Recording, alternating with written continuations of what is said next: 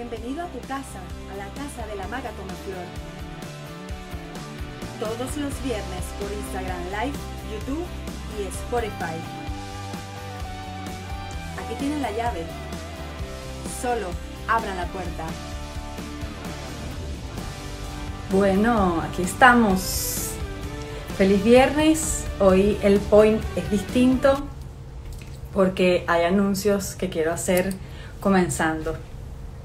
Eh, lo primero que tengo que decirles es que como todo hay que soltar el control, soltar el control. Hoy ha sido un día súper movido emocionalmente por varias razones. La primera es que, bueno, mi mamá está cumpliendo año y justamente ese día, hace tres años, me vine con mi familia para los Estados Unidos. Así es que para quienes leyeron el post de hoy, deben haber chequeado toda esa información bonita de lo que significa para un ser humano partir de su tierra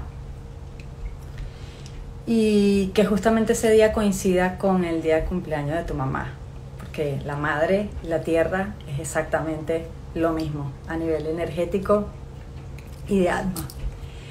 Otra de las cosas es que eh, mis super vecinos tienen una, una fiesta y tan bellos así como yo les aviso a ellos que yo tengo este programa, ellos también vinieron a avisarme, entonces bueno, por un tema del ruido y de toda la cosa, decidí venirme a otro point de la casa, pero igual, si ustedes escuchan, si se llega a meter el ruido, es sencillamente que allá arriba hay personas que están celebrando y pues celebramos con ellos porque no pasa nada. El día de hoy eh, tenemos una invitada súper, súper, súper especial, como todas las personas que han transitado por, por la Maga Comeflor, porque resulta que esta invitada sí la conozco físicamente, tenemos unos cuantos años de amistad y pues la traje por varias razones. Quiero que aprovechen de como sacarse el chip de, de que de alguna manera la belleza que tenemos interna y la belleza que tenemos externa no tienen relación. Eso de estar separado, más bien siempre estamos tratando de incluirnos. Y justamente por eso invito a Dayana, que es pues una gran amiga. Aquí está. Eso. Voy a esperar que se conecte para que escuche la presentación y se ponga cómoda. Eso, eso sí está bello. qué guapas, combinamos. Sin ponernos de acuerdo. de verdad, en serio. Qué loco, bueno, no qué loco, ya no me sorprende nada. bueno, bueno, es con, ponte cómoda. Este es el momento para que te pongas cómoda, vea qué ángulo te luce, qué te gusta, mientras que yo hago la presentación. Como les decía, Dayana es una persona súper especial en mi vida y son de estos maestros espirituales que sí conozco, que sí he abrazado, con la que he llorado, con la que me he reído, con la que he tenido cualquier cantidad de conversaciones, desde lo más insignificante que puedan creer, como el top de las conversaciones que de verdad es, como dicen por ahí, too much. O sea, no hay forma de que yo les diga que con ella he hablado absolutamente de todos los temas y también es eh, presencialmente eh, ha estado en este camino de la maga. Cuando a la maga se le ocurre algo, siempre es una de las primeras en saberlo porque de, mi grupito, como dicen por ahí, de mi grupito de WhatsApp. De tu curruña, tu curruña, exacto. Que, siempre está por ahí. Entonces, bueno, obviamente como una gran maestra, yo soy alumna y voy a hacer... como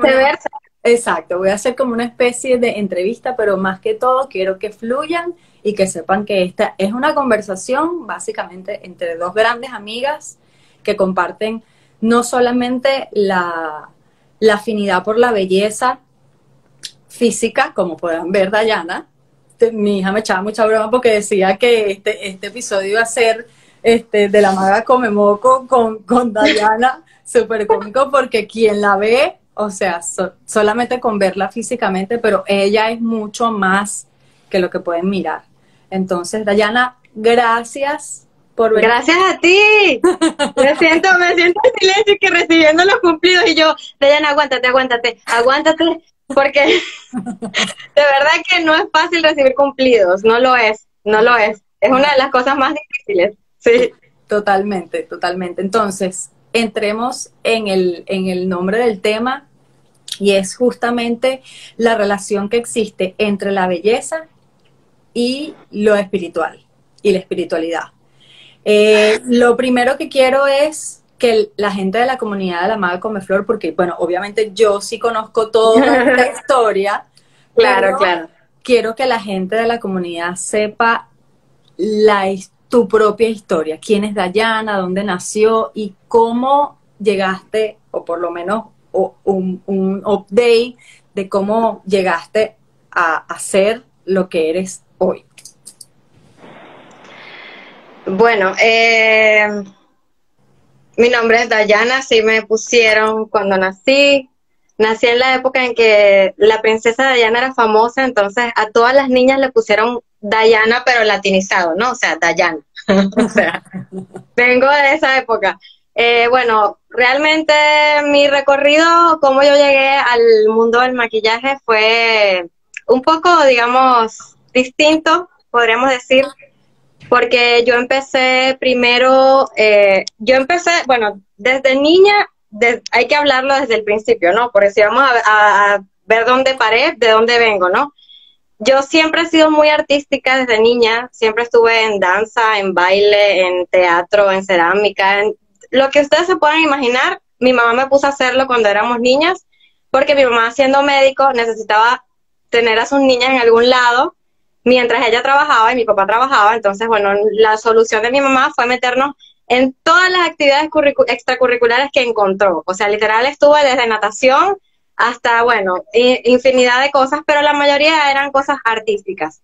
De allí vino como que, digamos que no mi gusto, pero sí como que me fui nutriendo a medida que fue creciendo porque estuve en contacto con diferentes tipos de artes.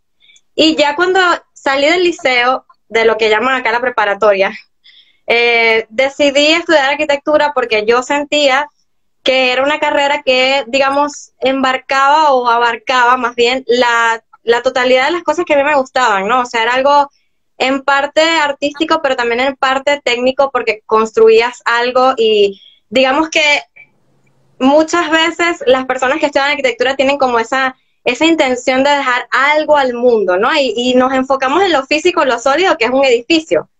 Pero eso va cambiando con el tiempo también, ¿no? Eh, digamos que nuestro ego humano va cambiando desde que éramos niños, adolescentes, hasta lo que queremos ahora o lo que deseamos, ¿no? Y pues yo, yo empecé estudiando arquitectura, me fue súper bien.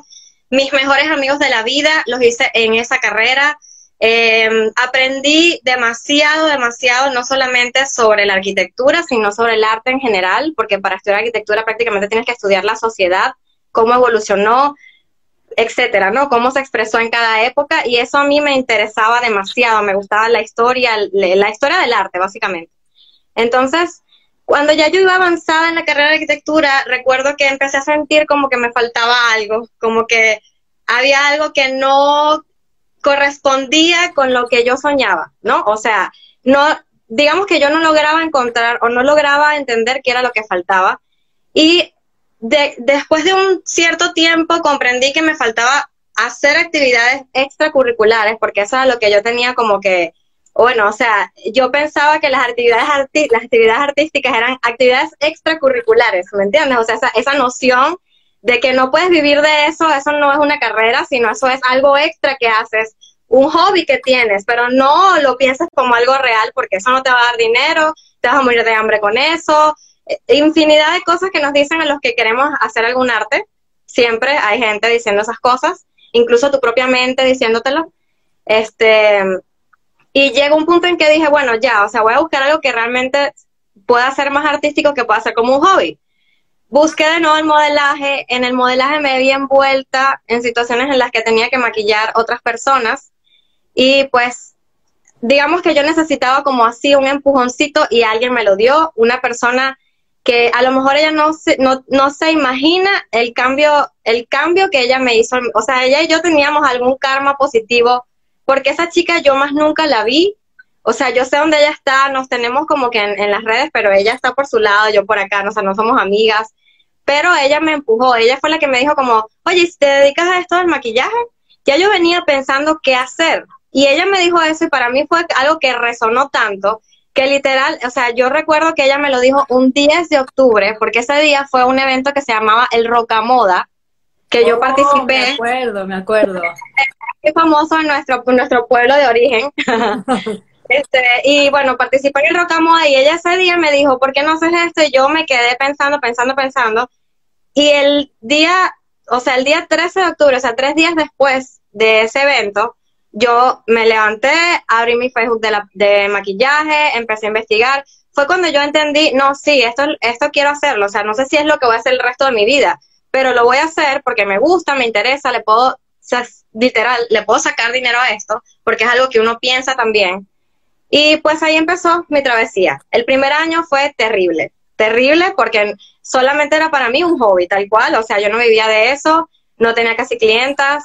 El segundo año todo cambió, pero bueno, ya sabes, eh, mi trayectoria empezó así, yo estuve cinco años en Venezuela, en Venezuela crecí hasta donde pude, localmente, fui a televisoras locales, estuve en muchas producciones, estuve participando en cortometrajes, por eso digo, lo que pude hacer en mi ciudad y en mis alrededores lo hice, llegó un punto en que empecé a sentir que ya se me estaba quedando como las aulas chiquitas. Yo sé que eh, muchos hemos sentido eso, como que ya me sentía como que, como que lechería, como que Puerto La Cruz, como que ya no me, ya no me, o sea, ya no veía yo hacia dónde podía yo ir con eso. Y yo realmente también tenía intenciones de emigrar en ese tiempo.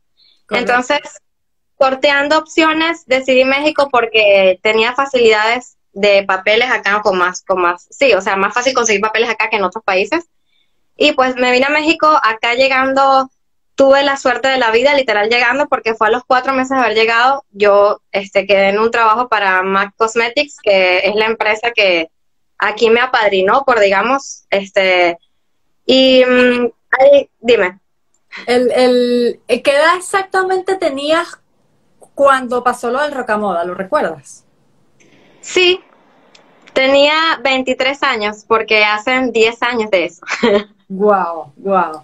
Quería aprovechar también de que justamente tú que dices mi pueblito y se conecta la primera dama de lechería, que es una de mis hermanas, otra de mis hermanas que me emociona, que está aquí conectada, María Cristina Morales, que ahora mismo se encuentra haciendo un trabajo de labor social increíble por la gente de lechería y, y bueno, valga el saludo para, para ella. Este, luego que conectas, que estabas diciendo que conectaste en la Mac, eso fue como, como, para ti ha sido como eh, la comprobación de que estás en el camino. Sí, sí, sí, totalmente. O sea, totalmente porque como, como maquillista, Mac es una empresa que tú miras como, sobre todo si vives en Venezuela, que en Venezuela todo es más complicado, ¿no? Entonces, yo veía Mac como una empresa como tan tan lejana a mí, como yo decía algún día, ojalá algún día yo pueda trabajar para Mac, ¿sabes? Y entonces llegar a México y que en cuatro meses yo tuviera trabajo en esa empresa en el aeropuerto, que no escogen a cualquiera porque tienes que saber hablar inglés y, otro montón de cosas que ellos tomaban en cuenta. Eh, para mí fue como, primero una comprobación de, lo que, de que lo que yo estaba haciendo, yo, o sea, realmente podía vivir de ello y ser próspera en ello tener éxito. Y además de eso, que yo era talentosa. Eso fue la mayor comprobación, porque uno duda mucho de su talento, uno duda demasiado de su talento. Entonces, cuando alguien como Mac Cosmetics te dice, te escojo a ti porque eres muy buena, uno dice, de verdad, soy buena, ¿sabes? O sea, uno no se lo cree. O sea, entonces, esos fueron dos años de aprendizaje total, o sea, realmente para mí estar en Mac, vuelvo y repito, ha sido el cambio total como artista, porque es como haber entrado a una universidad y haber salido graduada. Yo no estuve muchos años en Mac, pero bueno, yo soy, yo no soy mucho, yo no soy de estar muchos años en nada y soy de las que aprende súper rápido y absorbe mucho. Entonces yo puedo estar seis meses en un lugar y aprender demasiado. Entonces yo estuve dos años en Mac y aprendí muchísimo y más que todo aprendí cómo lidiar con esta sociedad.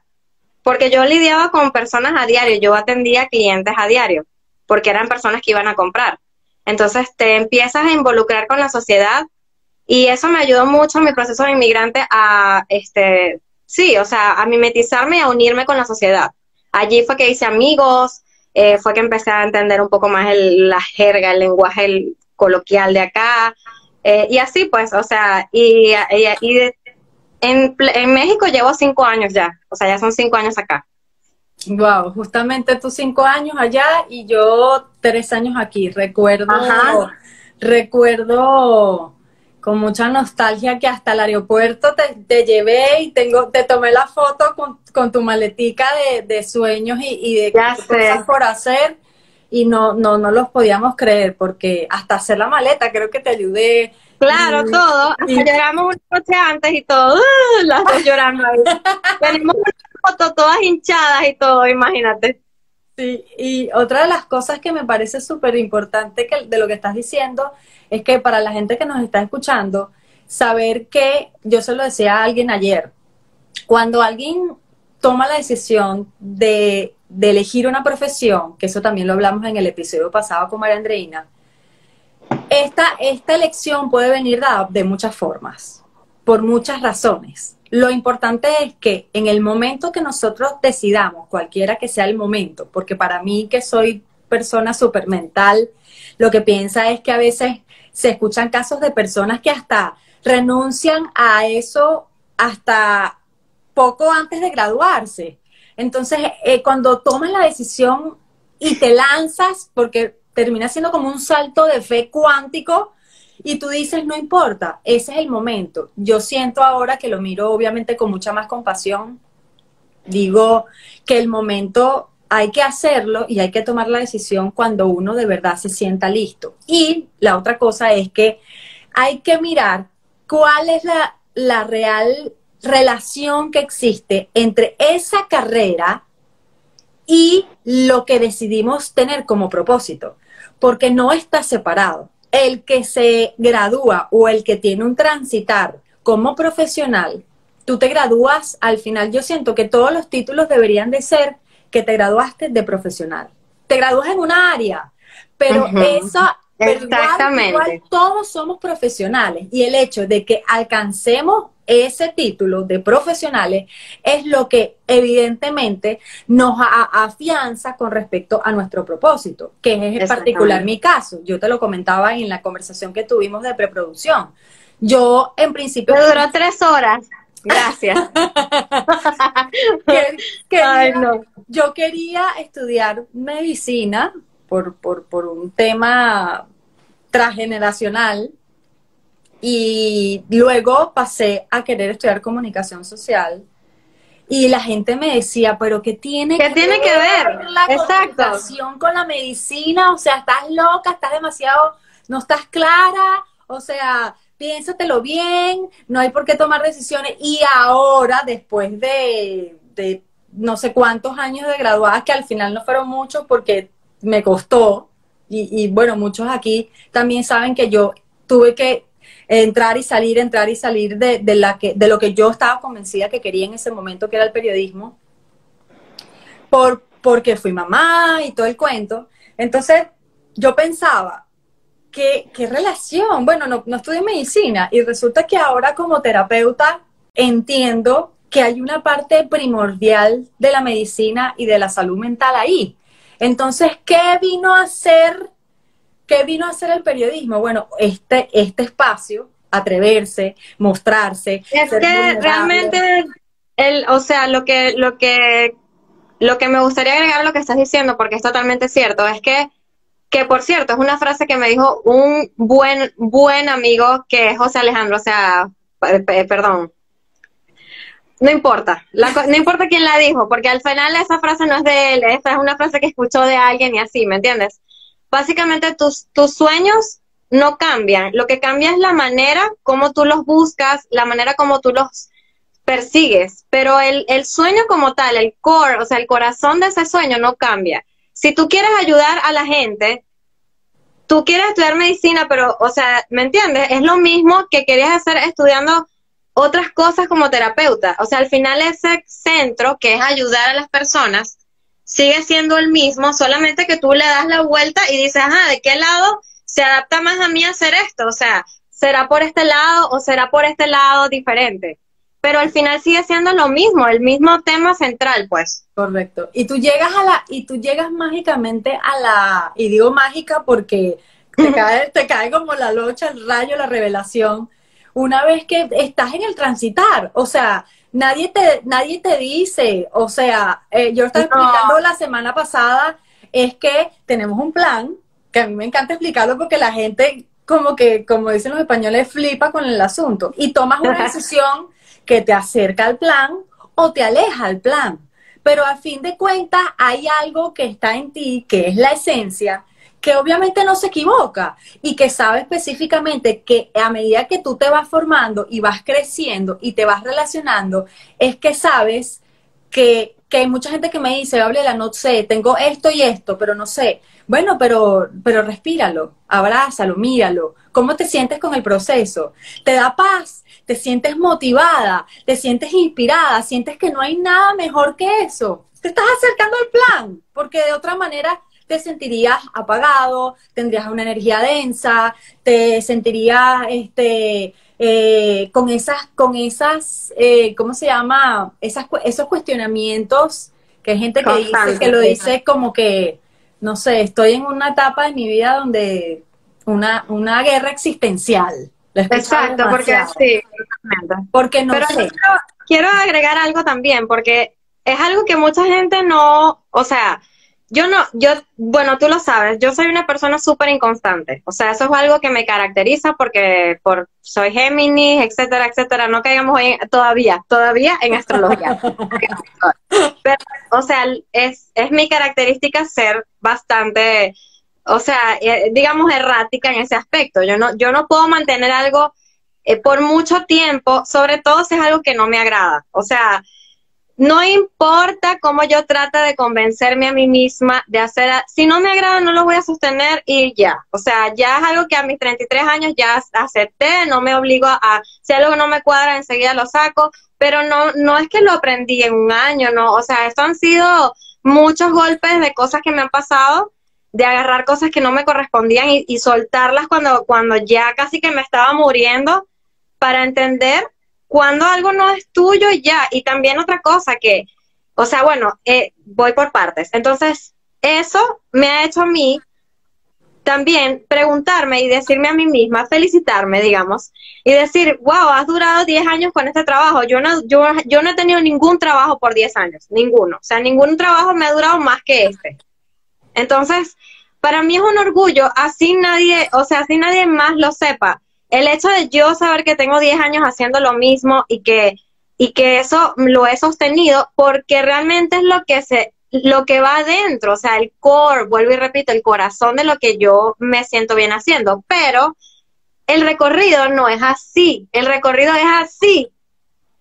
O sea, o sea, eso es lo que quiero que la gente como que también lo escuche de nosotras, o sea, este a veces incluso hay momentos en que tú te desvías de ese objetivo y ni tú sabes que te desviaste para aprender algo que te va a servir más adelante. Y tú dices, ay, me desvié, qué, os, qué pena, me deprimo porque es que yo iba para allá y ahora me desvié, que, o sea, ya perdí tiempo y resulta que no sabes que irte para acá a lo mejor te da algún conocimiento que más adelante cuando retomes el camino te va a servir y te va a hacer avanzar más rápido de lo que tú creías. Por ejemplo, hablo específicamente de un caso. Yo, yo salí de trabajar en Mac y me mudé a Playa del Carmen porque yo me mudé de ciudad y cambié de trabajo a la vez. O sea, porque quería venir a esta ciudad. Y cuando llegué acá, no conseguí trabajo de maquillaje y conseguí trabajo en un hotel como recepcionista. Y yo decía, qué horror, o sea, qué horror, ¿me entiendes? O sea, tengo un trabajo de ocho horas, nada más tengo un día libre, que es domingo, nadie se maquilla en domingo. O sea, cómo, o sea, bueno, tendré que, lo que, obviamente, o sea, uno dice, bueno, tendré que pausarlo, lo seguiré haciendo como hobby mientras en mi casa, nunca se va a ir, es mi arte, o sea, por dentro dices, ya. Creo que. Ahora, ¿qué voy a hacer? Ajá, sí, ya vi. Ya creo que se arregló, ¿verdad? Ajá, listo. Este, y bueno, entonces yo entré a ese trabajo y no me imaginé que eso me iba a ayudar tanto. Primero porque hice contactos en esta ciudad que no hubiese podido hacer si no hubiese trabajado allí. Segundo, aprendí y me, y me pude desarrollar muchísimo más para en, en, el inglés, pero en otro tipo de inglés, porque cuando trabajas atendiendo personas en una tienda, por lo general hablas un, como un vocabulario muy corto, ¿no? O sea, es como cosas muy puntuales. Pero cuando te sales de ese ambiente y vas a otro ambiente, aprendes otras cosas del inglés. Y en, en hotelería aprendí muchísimo inglés que yo no manejaba tanto. Entonces, digamos que ahí fue que yo me volví bilingüe, porque realmente para mí era súper fácil hablar en ambos idiomas y a veces yo ni me daba cuenta en qué idioma estaba hablando. O sea, era tanto la... Entonces, y cuando yo me vuelvo a incorporar al maquillaje, me empezaron a llegar clientas que no eran locales, que no eran mexicanas, y me las daban a mí porque yo era la única de las maquillistas que hablaba inglés. Entonces, es cuando tú dices, ah, o sea, ese desvío en realidad era para esto. Por eso es que uno en el momento que se desvíe, pues no perder ese centro, pero tampoco desesperarse porque se está desviando. No pasa nada. No, no pasa y también es que tú sientes el desvío cuando estás conectada con la fuente. O sea, cuando conoces el plan. Pero cuando no conoces el plan, estás perdido. porque te sientes perdido y cualquiera que sea la opción, para ti va a estar bien porque tú lo que quieres es pagar las cuentas y Exacto. nacer, crecer, reproducirte. Exacto, y cuando, y cuando tú preguntas en una terapia o cuando hablas con alguien y tú le dices, obviamente esas preguntas incómodas de ¿qué estás haciendo?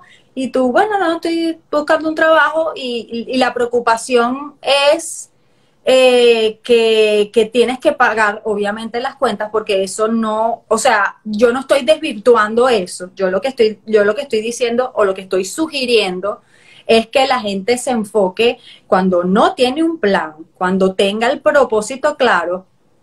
Tú, es como, como los sueños, pues, o los proyectos. Tú le pones pausa, Exacto. él sigue ahí, él sigue ahí, pero tú sabes es importante, eh, yo lo veo como si fuera una velita, o sea, tú, tú dentro de ti tienes, tu, tu cuerpo protege una velita, ¿verdad? Y esa velita es, es lo que a ti te hace feliz, eso que te enciende como ser humano, que te da vida, ¿no? Y a lo mejor en un momento hay una tormenta, hay demasiado viento, tienes que proteger tu velita, tienes que, tienes que taparla, pero ahí está. Y también es tu responsabilidad alimentarla para que no muera. O sea, si yo, a lo mejor, si yo me quedaba solamente siendo recepcionista, se, probablemente iba a sentir que mi, que mi arte se moría dentro de mí prácticamente. Pero yo no me quedé así, yo traté de igual seguirme empapando, seguirme actualizando, practicando. Yo cuando salió un maquillaje así fuera gratis, lo, hice, lo hacía porque igual ya tenía algo que me daba, digamos, la renta, la luz, agua, etcétera pero, o sea, es eso, o sea, es no perder esa velita, protegerla, porque es lo que realmente, si esa velita alguien te la paga, bueno, los que han pasado por depresión, yo he pasado por depresión, volver a encender esa vela es muy difícil, o sea, es un trabajo fuerte. Entonces, bueno, mi responsabilidad es protegerla lo más posible, lo más que pueda. Entonces, y si se apaga no pasa nada, igual se puede volver a prender. Aquí le vamos a enseñar cómo vamos a encender esa velita. Este, eh, apartando esa parte que es tan importante, ¿no? Porque es importante también que todos ustedes sepan que es natural que la vela se apague, aunque conozcas el plan. Porque hay algo de lo que dijo Dayana hace ratico que a mí me llama mucho la atención, que es que obviamente como seres que estamos en una piel, necesitamos comprobaciones. ¿Por qué? Porque cuando necesitamos comprobaciones externas, es que... Estoy leyendo los comentarios y me da risa, perdón. Estamos en el camino, ¿verdad? Exacto. Pero la idea es que así como Dayana comenta que hay que proteger esa vela, también con todo esto que aparece, con todos estos invitados de la Maga Comeflor, con las terapias, con todo esto, ¿qué es lo que haces aparte de proteger la vela? Es que no buscas afuera lo que evidentemente tienes que construir adentro. ¿Por qué? Porque a veces el poder de elección de la gente de afuera tiene unos estandartes que no es necesariamente que seas buena o no, porque influyen muchas cosas, la química, cómo estabas ese día que fuiste a la entrevista, pudiste haber tenido un mal día, agarraste, agarraste en la psicología del color y utilizaste una ropa que no era acorde, de repente te cayó un palo de agua, este, estabas en un periodo menstrual, o sea, a ti te pudo haber mil, mil, mil cosas, mil cosas, que te, eso lastimosamente define a la hora de una selección, que es lo que pasa con los certámenes de belleza, es lo que pasa con, lo, con, lo, con estas cuestiones de, competencias musicales, que te, que te, en el momento que tú solamente tienes una, un solo chance de mostrarte, y qué injusto que tú deposites esa, como que e, ese poder afuera, porque el que está eligiendo afuera está eligiendo en base a su historia y a lo que él busca. Que es decir, si no te hubieran elegido en, la Mac, igual hubiera sido muy bueno como persona uno saber que que no importa, porque al final tú estás así alguien no te no te viene a decir desde afuera que lo tienes, o sea, sí, Total, y esa, y esa oportunidad se te presta como artista y como profesional, esa oportunidad va a salir N cantidad de veces de demostrarte a ti mismo que si vales así los demás te digan que no. O sea, es más, ser inmigrante es andar por la vida, yo puedo, o sea, literal, o sea, andar por la vida, no me importa lo que la gente piensa de mí, o sea, yo soy esto, yo quiero esto, o sea, entonces realmente sí, sí es, sí es un trabajo, o sea, discernir, discernir, eso es lo más difícil de todo, saber discernir dónde engancharse y dónde no engancharse. Pero también hay algo muy valioso que es que yo, bueno, no sé, yo tengo, no es una filosofía como tal, pero yo desconfío mucho del agua excesivo y también de la crítica excesiva, ¿me entiendes? O sea, para mí una persona que te halaga excesivamente no viene, no, no es algo que venga de, de un lugar adecuado, ¿me entiendes? De esa persona. Y también una persona que te critica excesivamente es una persona que de donde viene esa crítica realmente no te quieres meter ahí, o sea, porque es algo feo lo que tiene ahí, ¿me entiendes? Entonces, hay que saber cómo, y también en ese mismo trabajo de Mac, porque no hay que negarlo, porque yo por algo salí de allí, porque pues obviamente me encontré paredes en las que yo llegué y dije, ok, realmente esto es lo que quiero hacer. Básicamente mi pared en Mac fue la venta. Yo no quiero vender, ¿me entiendes? O sea, yo no quiero pasar ocho horas de mi día haciendo dinero, haciendo dinero y haciendo dinero. Yo quiero hacer dinero, pero maquillando gente, caras, yendo a sus casas, yendo a sus fiestas, etcétera. Entonces, es eso, pues yo aprendí lo que pude y cuando llegó un momento, pero es eso también lo que tú dices, eh, hay que tener demasiado discernimiento para saber cuándo saltar. Eso es lo más difícil de todo, saber cuándo saltar, porque el salto es algo que tú sabes que tienes que dar para lo que sea, sea para emigrar, sea para tener un niño, sea para casarse, para cualquier proyecto importante de la vida, es un salto de fe.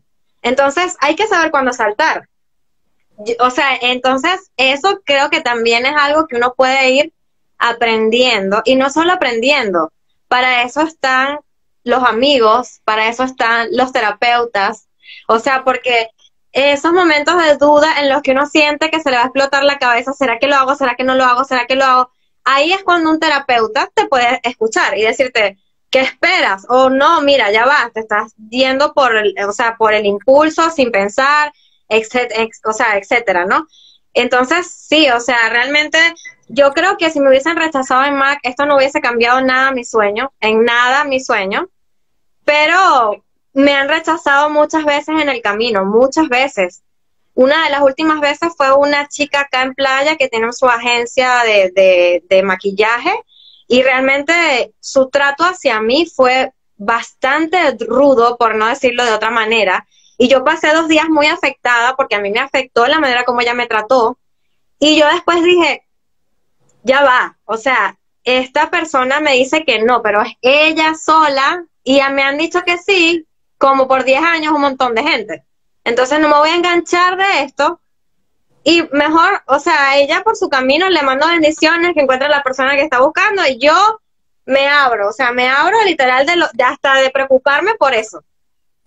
Por eso, entonces, ¿cuándo agarrar y cuándo soltar? es como también el tema, ¿no? Sí, totalmente. Tan, tan cierto es que, que muchas veces caemos exactamente en los extremos, así como, como hablábamos ahorita, porque ¿cuántas personas de las que están aquí, incluyéndote, no hemos estado en un trabajo donde el trabajo es como un hoyo negro que te chupa?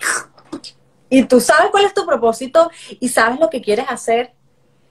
Incluso sabiéndolo, el trabajo te absorbe y te chupa. Y cuando tomas la decisión y miras y piensas que eh, obviamente esto no es una carrera de tiempo, esto no es una carrera de, como lo decía también en, el, en el, episodio con Marandreina, esto no es en términos de carrera, eh, no es un sprint, no es una cosa que tienes que ir rápido, es una, una carrera de fondo. Para los que son maratonistas sabrán de lo que hablo. Que tienes que tener un ritmo menor porque tienes que resistir más tiempo, porque el camino es más largo.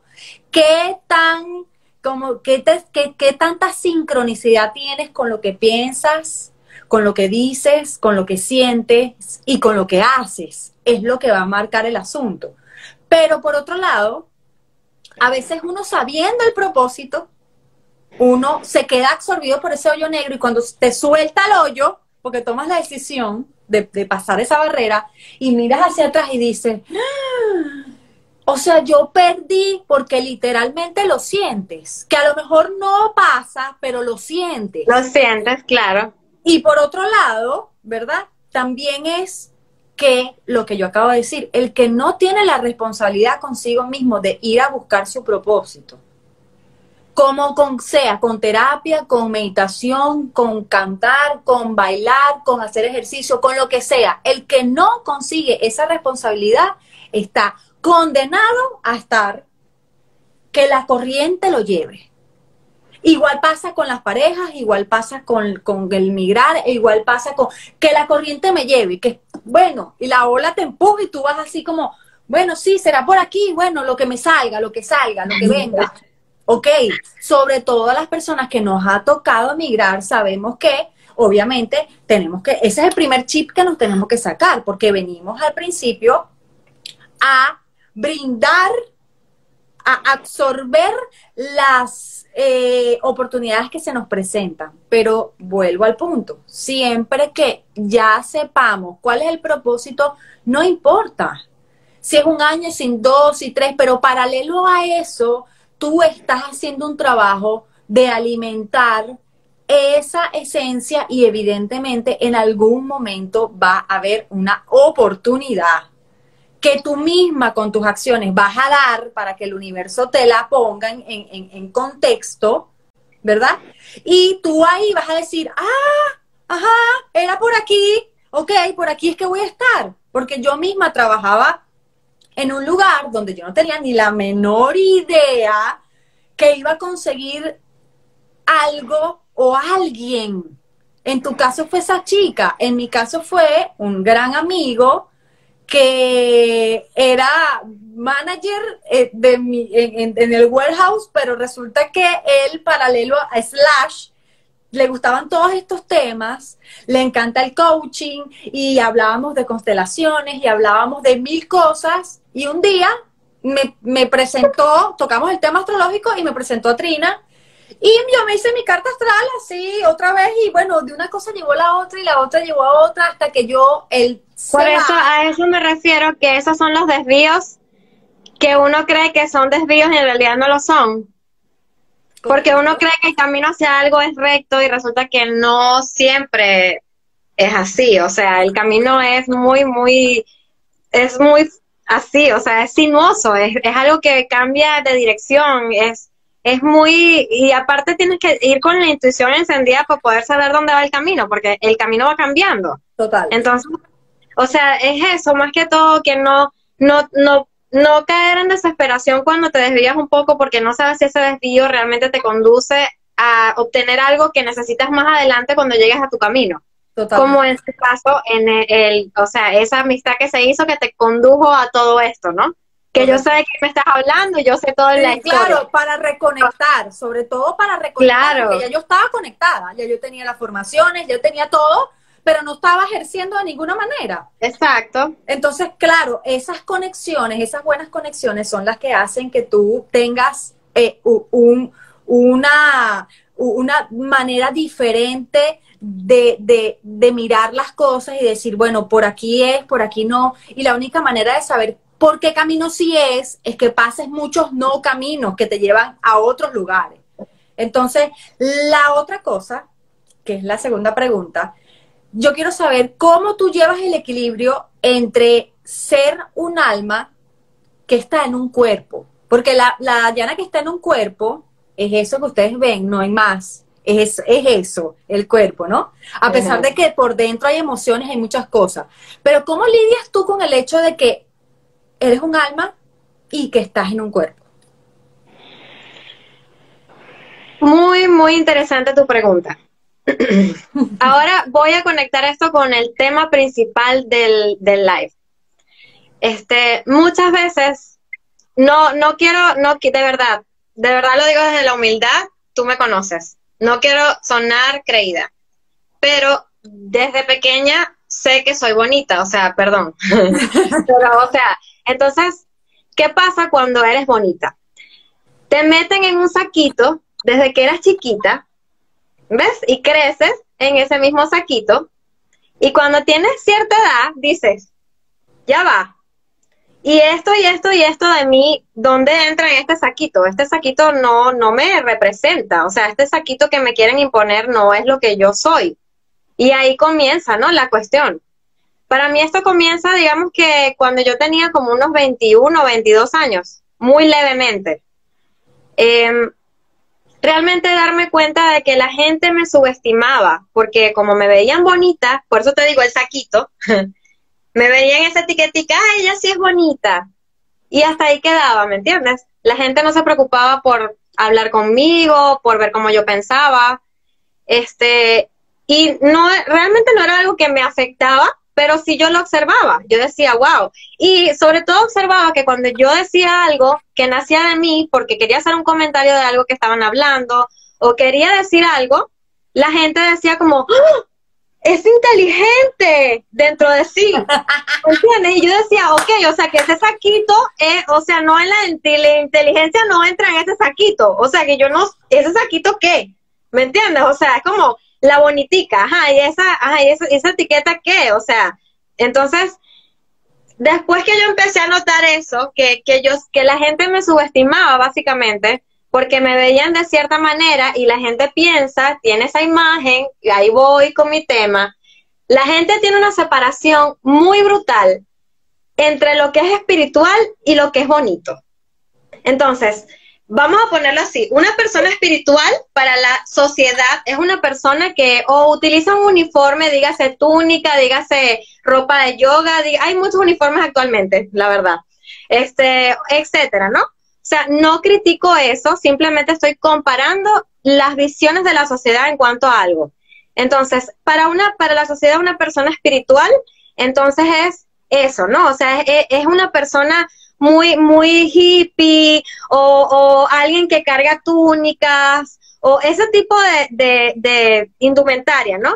Y una persona bonita, o sea, una persona que usa maquillaje, que usa tacones, normalmente no se la asocia con algo espiritual, porque tú dices, no, no, o sea, la gente dice, no, o sea, esto no, este envase no me cuadra que tiene esto, pues, ¿me entiendes? Y hay algo que tenemos que entender, que los envases, todos tienen todo, un poquito de todo. O sea, todos los envases tienen un poquito de todo. Entonces tú ves a una persona súper, súper espiritual en apariencia y esa persona también tiene ego, esa persona también tiene muchas cosas negativas dentro de sí que incluso no ha reconocido y que incluso muchas veces, porque yo lo digo por mí, me he encontrado con personas que realmente te proyectan una imagen de espiritualidad y cuando hablas con ellas dices como que no, como que te quedas así como ya va.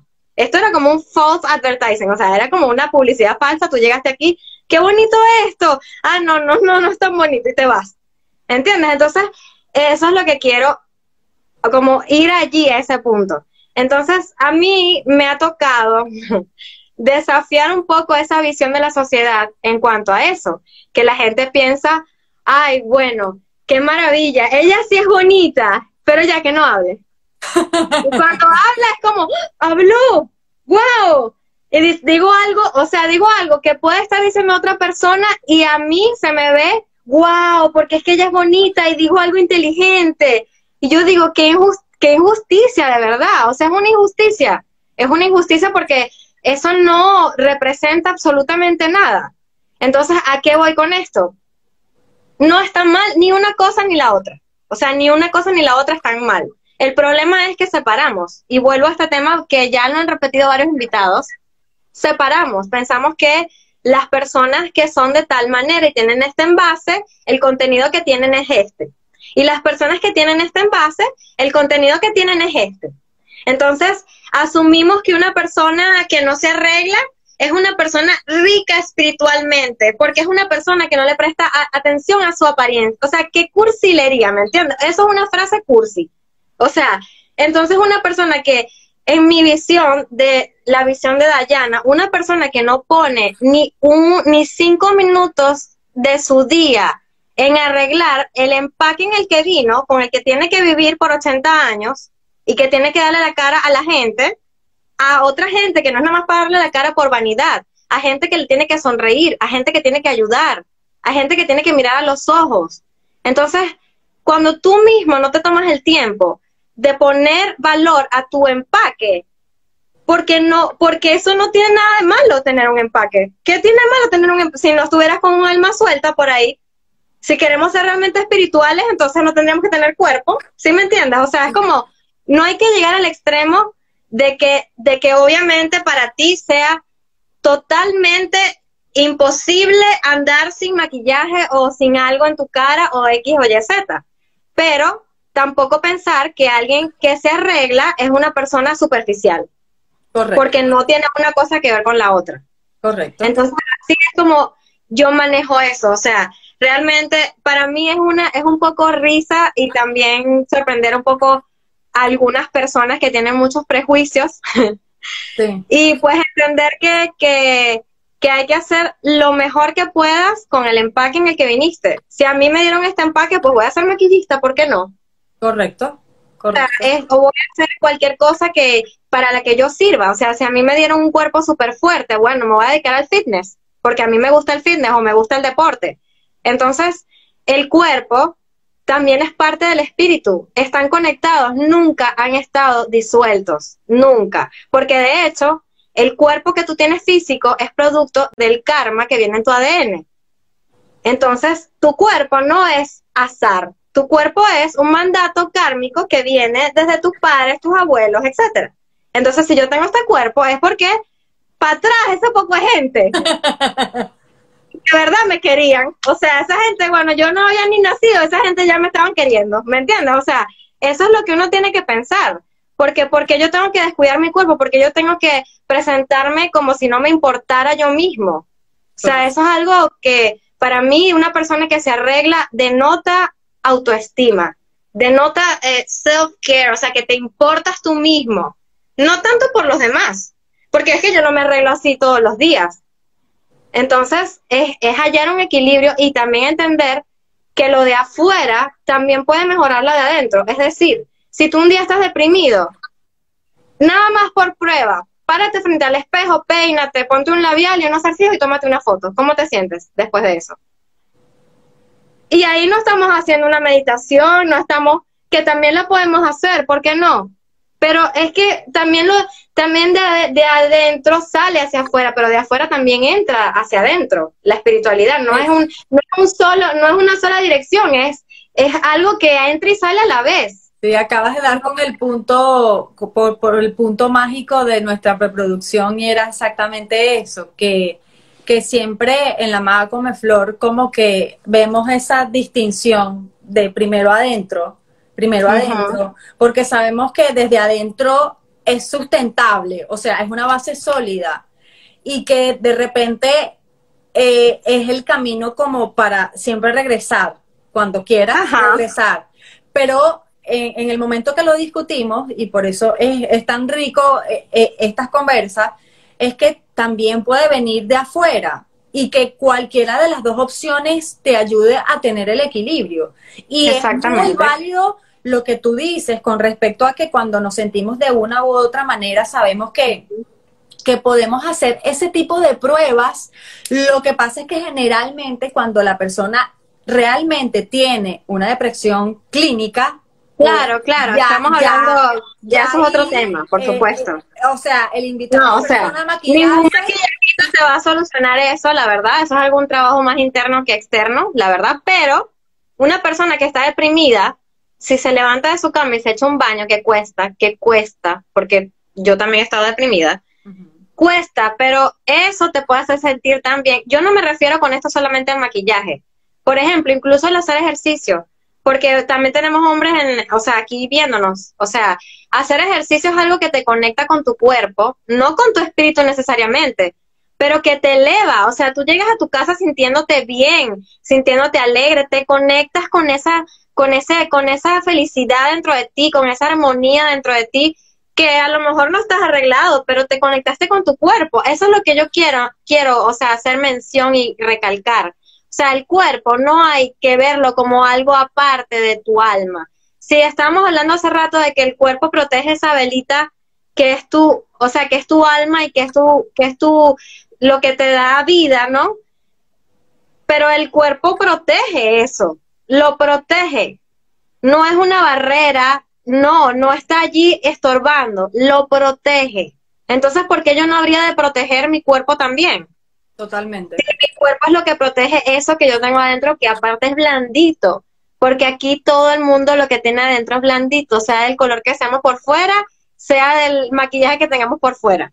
Entonces, eso pues, o sea, el cuerpo no está separado y lo que yo haga por mi cuerpo es, naturalmente va a decantar en que yo me sienta bien y que eso eleve también lo que yo tengo adentro, que lo, como lo quieras llamar, espiritual, alma, lo que sea.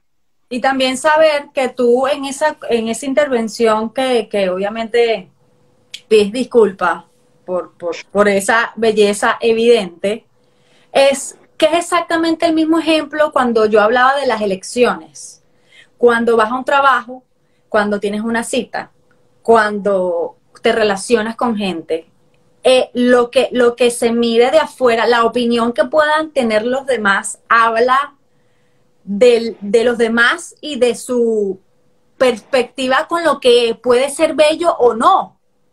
Porque tú te consideras bella y por supuesto eso de alguna manera se proyecta. Si tú no hubieras dicho nada, igual todos hubiéramos estado de acuerdo con que Dayana, la invitada, es bellísima. Bueno, pero no solamente porque estás maquillada, porque en este momento estás conectada con tu propósito, estamos hablando del tema que uno de los temas que más te apasiona y eso eso va en la piel. Lo mismo me pasa a mí.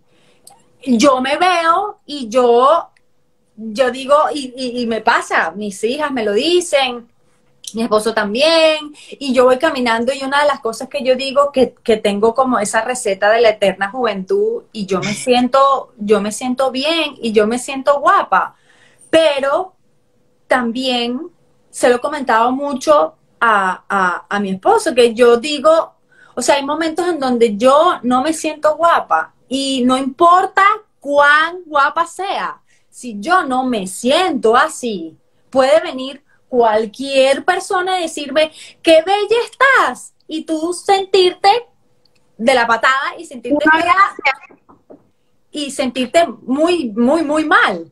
Entonces la idea es que la persona entienda que, que mm, eh, ya voy a hacer una pausa. Ok. Estoy al aire.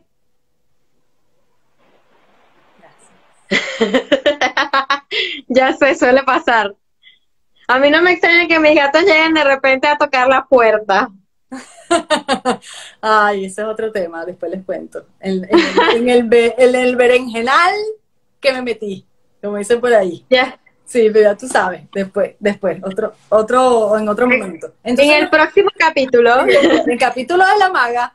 Entonces, ¿qué quiero decirles con esto? Que hay gente que dice que esto es una idea descabellada. Hay gente que dice que, bueno, claro, ustedes están hablando de belleza porque que ustedes son bellas. Stop. Nosotros somos bellas según quién.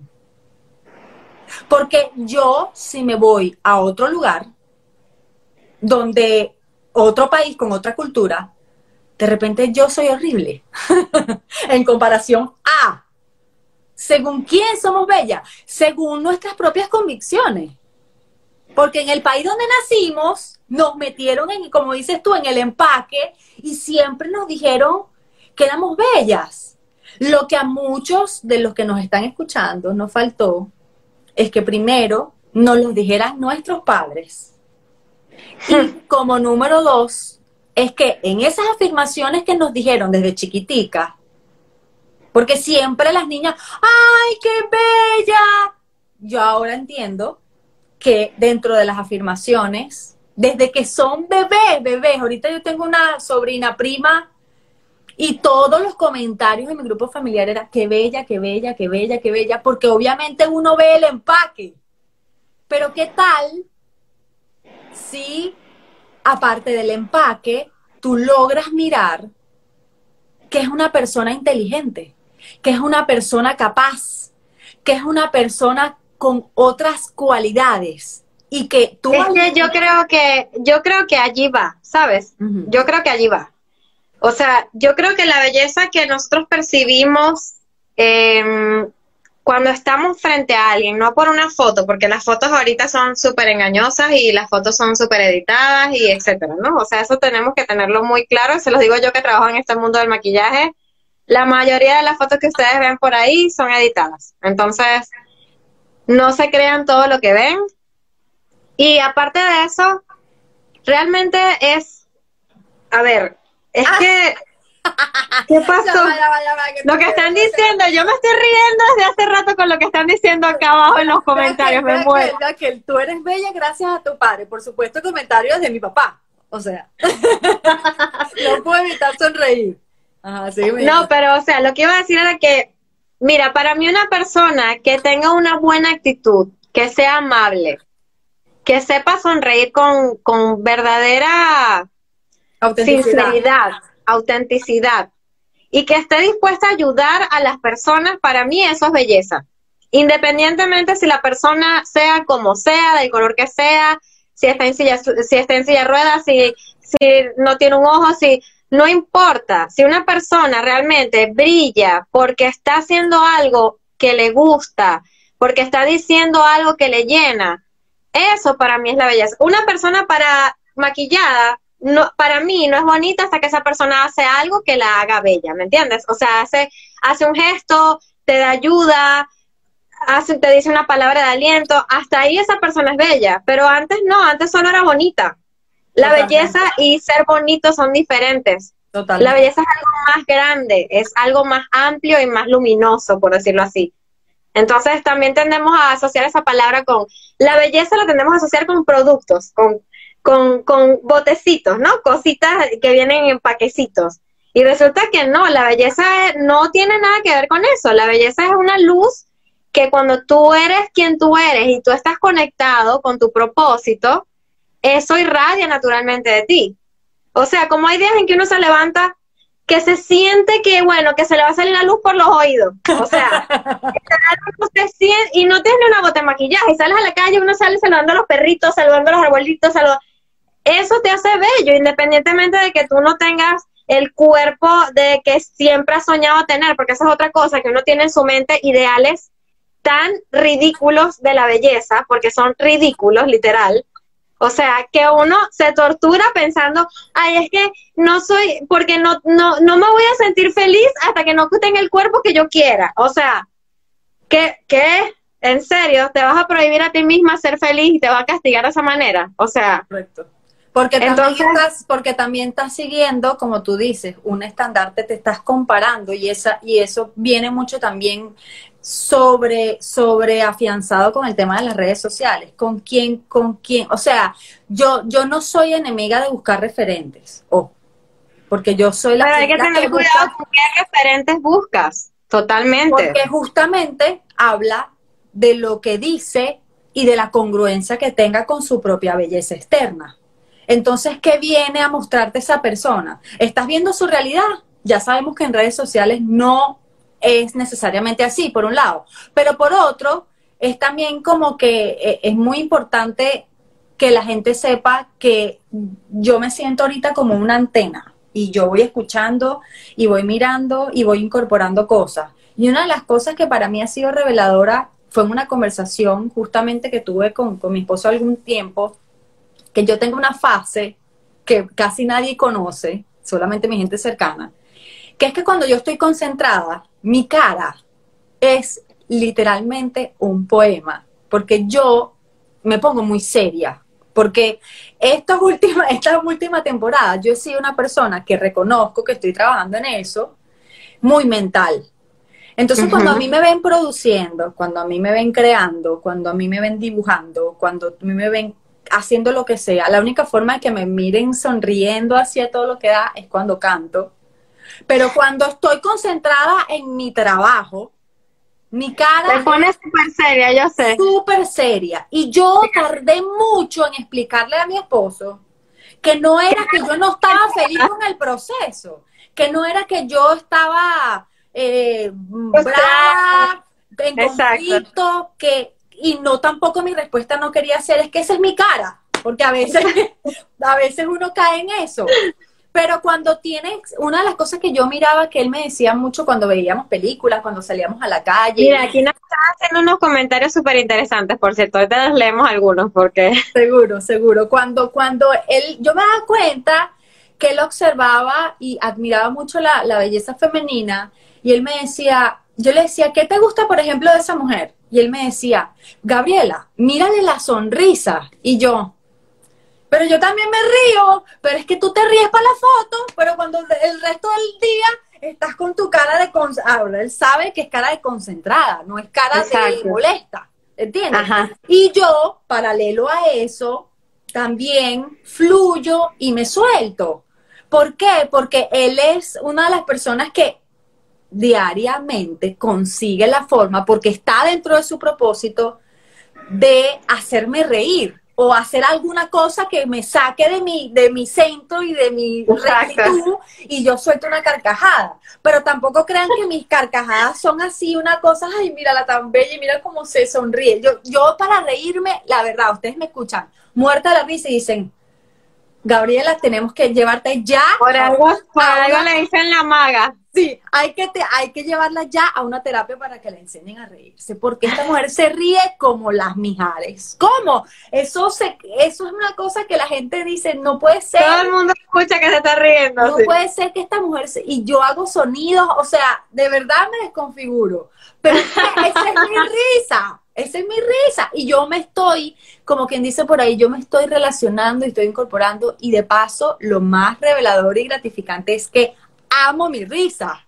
Porque la gente que me conoce, cuando me escucha reírme literalmente de carcajada, mire que, que la risa de Betty la Se ríe como Betty.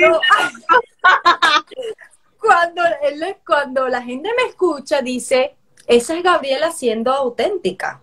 Esa es la risa de ella. Porque si yo pongo una risa que no es mi risa, voy a sonar falsa. Y no, yo tengo mi propia risa, pues ¿cómo hacemos?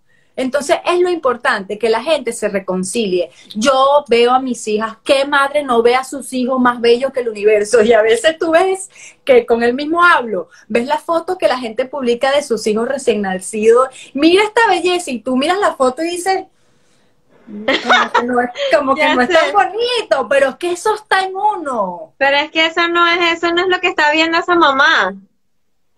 Eso no es lo que está viendo esta mamá, eso ella está viendo, ella está viendo su pancito que le salió del horno. ¡Ah! Miren esta cosita que me salió.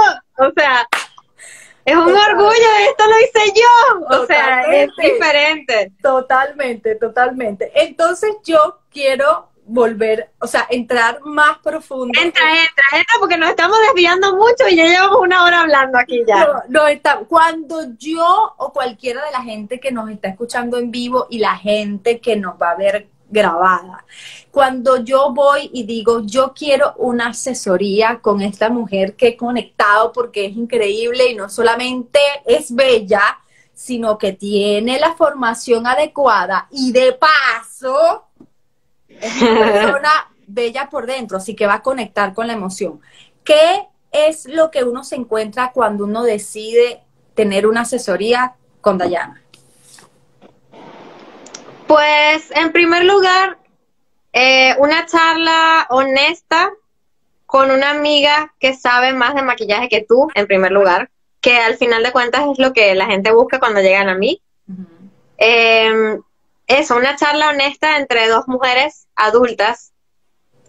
Este, segundo, una apreciación real por eh, el, por, vamos a ver cómo lo digo de alguna manera más simple yo no creo, yo no me gusta el consumismo extremo. No me gusta que las personas compren cosas sin necesidad. No me gusta que, no me gusta, por ejemplo, eso de, de que acumules, no me gusta acumular nada, nada, nada. O sea, nada. O sea, yo, yo cada seis meses reviso mis cosas, mi ropa, mis zapatos y saco, porque yo sé que yo saco y llega nuevo. O sea, es algo automático.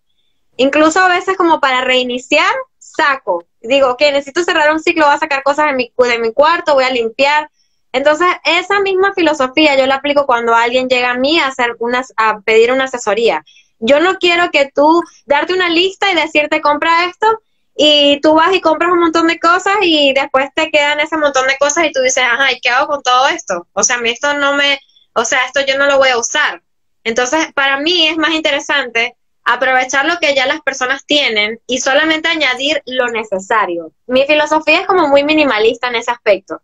Entonces, eso es algo que también yo aporto. No, no me gusta el, no me gusta comprar por comprar, no me gusta tener cosas por tenerlas, en ningún sentido. Entonces, si, si vienes a mí es porque estás buscando crear un sistema, un sistema de vida en cuanto a tu conexión con el maquillaje o a tu conexión con el cuidado personal que te funcione, pero no imitar el cuidado de nadie más, sino hacer un plan personal para ti, o sea, algo que se adapte a ti. Esas serían como las dos cosas principales. Y la tercera sería una persona que va a estar allí siempre que tú necesites algún consejo de maquillaje, de compras, cómo voy a comprar algo, qué voy a hacer, cómo me maquillo para esta ocasión con esta cosa. O sea, siempre vas a tener una persona a la que, a la que le puedes preguntar cualquier cosa que tenga que ver con ese tipo de temas. Porque siempre voy a estar abierta y de hecho las personas que me conocen saben que me pueden escribir y cuando yo las lea les contesto y yo no tengo problema en compartir lo que sé, me gusta. Entonces, esas tres cosas creo que sería lo principal y en lo que puedo yo ayudar o aportar a las personas, ¿no? Con mis asesorías. Ok, hay una, hay una parte de la preproducción que también tiene mucho jugo y es qué tipo de personas se acercan para buscar tu servicio. Porque ahí hay una historia que tú me contaste que a mí me hizo flipar. ya sé, flipar, literal. Entonces, cuéntanos cuáles son esas personas que normalmente se acercan a ti a buscar tu servicio. Interesante porque eh, la tengo, tengo la gran mayoría de las personas que se acerca a mí es por lo general para buscar algún servicio puntual porque tienen alguna algún evento social, dígase fiesta, algún evento de empresa, alguna boda, etcétera, ¿no? Eh, eso es como el grosso de lo que llega a mí como clientes, pero también llega a mí mucho otro tipo de, de personas, eh, incluso caballeros buscando consejos para sus hijas, novias, etcétera, ¿no? Un, uno que me, un caso que me llegó hace poco, que la verdad lo voy a nombrar porque se me hace como súper, súper lindo. Un chico que, o sea, él, él es conocido, era conocido mío en Venezuela Y hace como un mes me escribió por privado, me dijo, oye, disculpa, no quiero molestarte, pero sabes, tengo una hija de seis años y la niña le gusta maquillarse, me doy cuenta de que le gusta y realmente quiero apoyarla porque ya entiendo que no es algo malo que lo haga y quiero apoyarla y quiero buscar asesoría de alguien que realmente sepa, porque no lo quiero apoyar a lo loco, quiero buscar a alguien que sepa y por eso te estoy escribiendo a ti.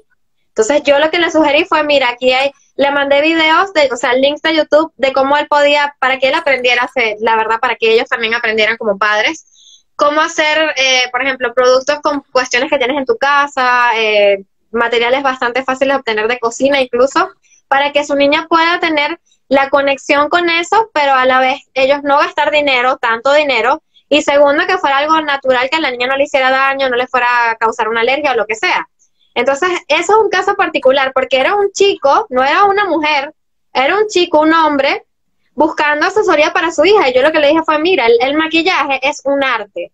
Si a tu hija le gusta esto, no la cohibas, más bien oriéntala a que ella desarrolle eso como un arte y, no, y que no se la desvíe hacia otra cosa si es lo que te preocupa. O sea, realmente enfócalo de esa manera, es un arte. Y como una habilidad artística, tienes que comprarle cosas para que ella practique, tienes que darle herramientas, pero al final de cuentas no se lo cohibas porque eso lo que va a hacer es que ella lo vea como algo malo y prohibido y más adelante lo quiera hacer y combinarlo con otras cosas prohibidas, que es lo que trae el problema en realidad. Entonces, eso es un caso. Otro caso que fue el que te mencioné, que de hecho es algo que quiero también decir porque es algo importante, es que una de las cosas que yo más valoro de mi trabajo es poder estar con las personas en los momentos especiales de su vida. Porque las personas no se maquillan cuando se divorcian, no se maquillan cuando, cuando se les muere alguien, por lo general, ¿no? Este, las, las personas se maquillan en los momentos felices, dichosos de su vida, donde pasa algo importante, donde cierran ciclos, donde empiezan ciclos nuevos. Entonces, el hecho de poder estar con las personas en ese día, en esos momentos de su vida, para mí es demasiado valioso y yo soy una lectora de auras, básicamente, o sea, a mí me, yo leo, yo leo la energía de las personas, de los espacios, si yo llego a un espacio para maquillar a unas personas para una boda, yo entro a ese lugar y yo lo primero que hago es leer la energía de ese lugar, leo cómo están las personas, si están pesadas, si están estresadas, si hay energía ¿Cómo está la energía? No sé cómo explicarlo porque pues yo no me dedico profesionalmente a esto, pero es, una habilidad, podríamos decir que tiene que ver con el espíritu que me ha ayudado a llevar a cabo esta labor física, que es el maquillaje.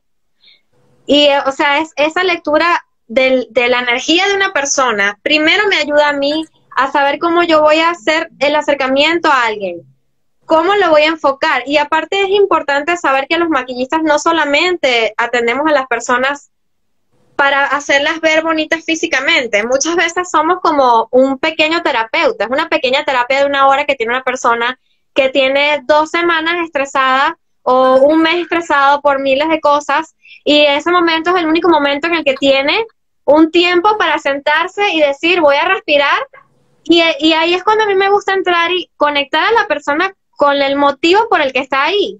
O sea, porque hay personas que están tan estresadas que se les olvida que se van a casar con la persona que aman. O sea, algo tan simple como eso, que les digas, recuerda, respira, tómate tu momento para disfrutar tu maquillaje, recuerda que lo único que está pasando hoy es que te vas a casar con tu novio, el que tanto amas. Y la gente como que, ay, se le olvida, se le olvida que no ha cuadrado esto, que no ha cuadrado, y se acuerdan, ah, ya va, o sea, ajá, cierto, es verdad, me estoy casando, o sea, es verdad, ¿sabes? Porque uno se le olvida, o sea, uno se saca. Entonces está bien que alguien, claro, no es que siempre les digo la misma frase, simplemente también por eso es que ahí entra la lectura de energía. Hay personas que lo que quieren de ti es que tú te calles y maquilles. Y ahí es cuando tú tienes que ser inteligente, ni siquiera emocionalmente, pero también con esa eh, percepción para saber, ok, esto es lo que se quiere de mí, lo voy a hacer respetuosa y amorosamente. Hago mi trabajo amorosamente, muchas gracias, que le gustó, sí, bueno, perfecto. O sea, porque hay que saber. voy. Exacto, ¿no? Y es que así es. O sea, hay que saber en qué momento tu energía de aporte es bien recibida y cuando no es bien recibida porque ya la energía está cerrada allí. Y eso es importante, pues yo sé que hay muchas personas que les pasa eso de leer las energías y, y realmente es algo que a mí me ha servido mucho en lo que yo hago. O sea, sí, sí es algo que me ha servido. Entonces me puedo encontrar con cualquier tipo de personas, en cualquier tipo de energía. Este, y básicamente es una cuestión de empatía, de respeto ante la situación del otro, independientemente de la situación que sea, y de profesionalismo, de saber ser profesional, o sea, de saber no inmiscuirte en lo que no tienes que inmiscuirte y aportar cuando sea necesario.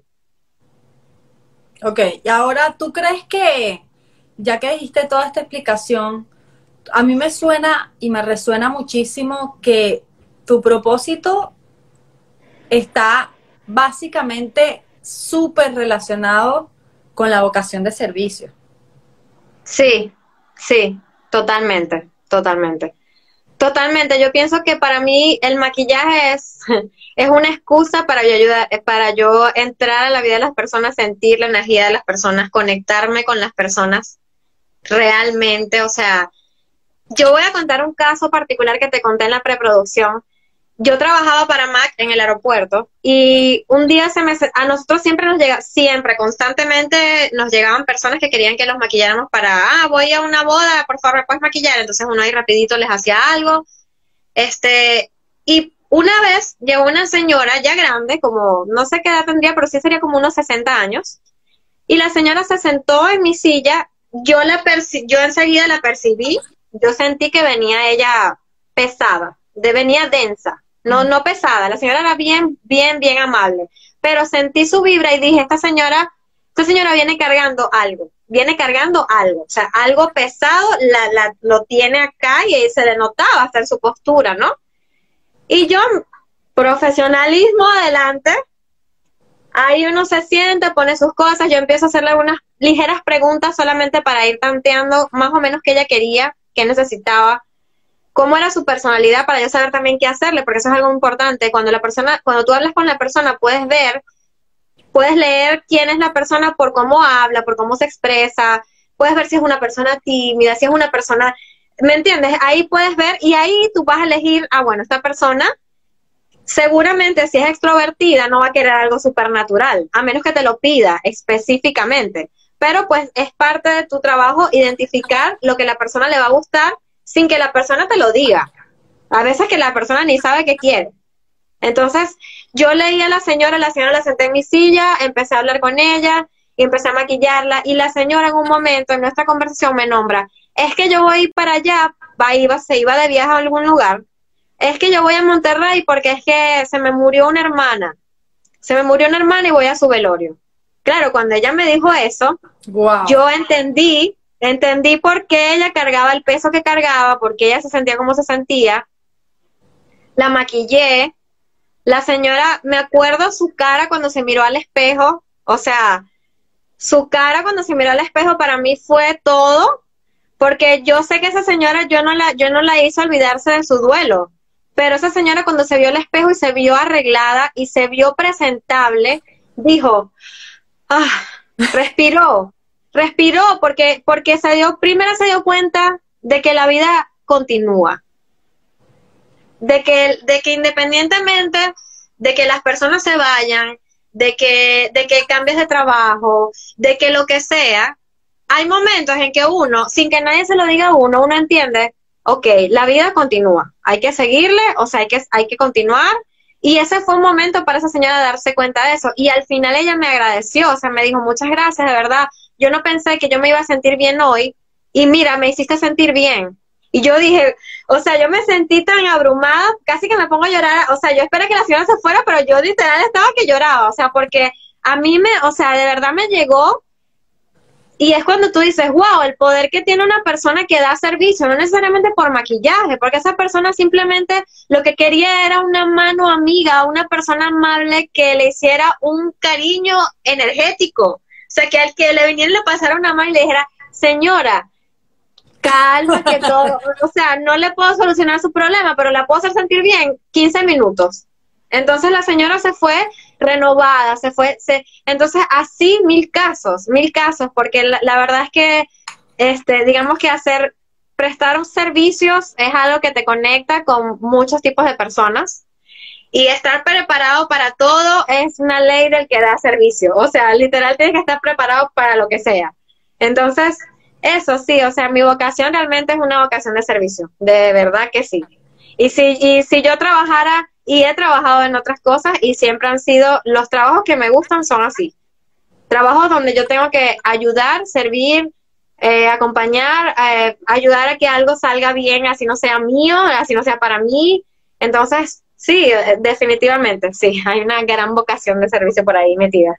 Sí, y, otra de las cosas de las cuales yo puedo dar fe eh, valga la, la, la, publicidad, es que en, en, algunos momentos muy especiales de mi vida, estando en Venezuela, cuando Dayana todavía está en Venezuela, yo me acuerdo que me maquillaste, no sé si lo recuerdas, para una sesión de fotos que hicieron del, del, Día de las Madres, que salí en un, en un periódico pues reconocido, donde, donde ubicaron que pusieron a personas que trabajaran en los medios de comunicación, a las madres con sus hijas. Y yo, para mí eso era demasiado emocional, o sea, al punto de que se me paran los pelitos porque me acuerdo de esa experiencia y, y porque era, era como mucho. ¡Ay, Cosé! hay, hay mucho, hay, hay mucho detrás de eso. O sea, esa era una experiencia para mí de reconocimiento, lo que habíamos hablado al principio del, del programa, que, que, me, que era como, como que, vaya, me están tomando en cuenta. Y yo en ese momento era solamente una productora, o sea, de los que estamos detrás. sí, claro, sí. estamos detrás. De hecho, yo salí en esa edición con mi mamá. ¡Ay, yo salí con mi mamá, sí, sí. tú saliste, tú saliste, sí, nosotros salimos así, salimos. Y una de las cosas que más me, me, me emocionaba era cuando yo me vi en el espejo, o sea, a mí me han maquillado, creo que maquilladoras profesionales, creo tres. Alexandra, que, que, nos comentó y que este programa seguro lo va a ver, Alexandra Pucci, que ella afirma que todo importa. Todo importa. Cuando ella dice que todo importa, importa adentro, importa afuera, importa todo. Ese es su eslogan. Y era muy importante que lo dijéramos. Karina Gil, que es una durísima, que ahorita está en Colombia y que hace, tiene su propia línea de maquillaje. Desde que la conozco, que son unos cuantos años, se dedica a esto, con pandemia, sin pandemia, como sea, ella es eso lo que hace.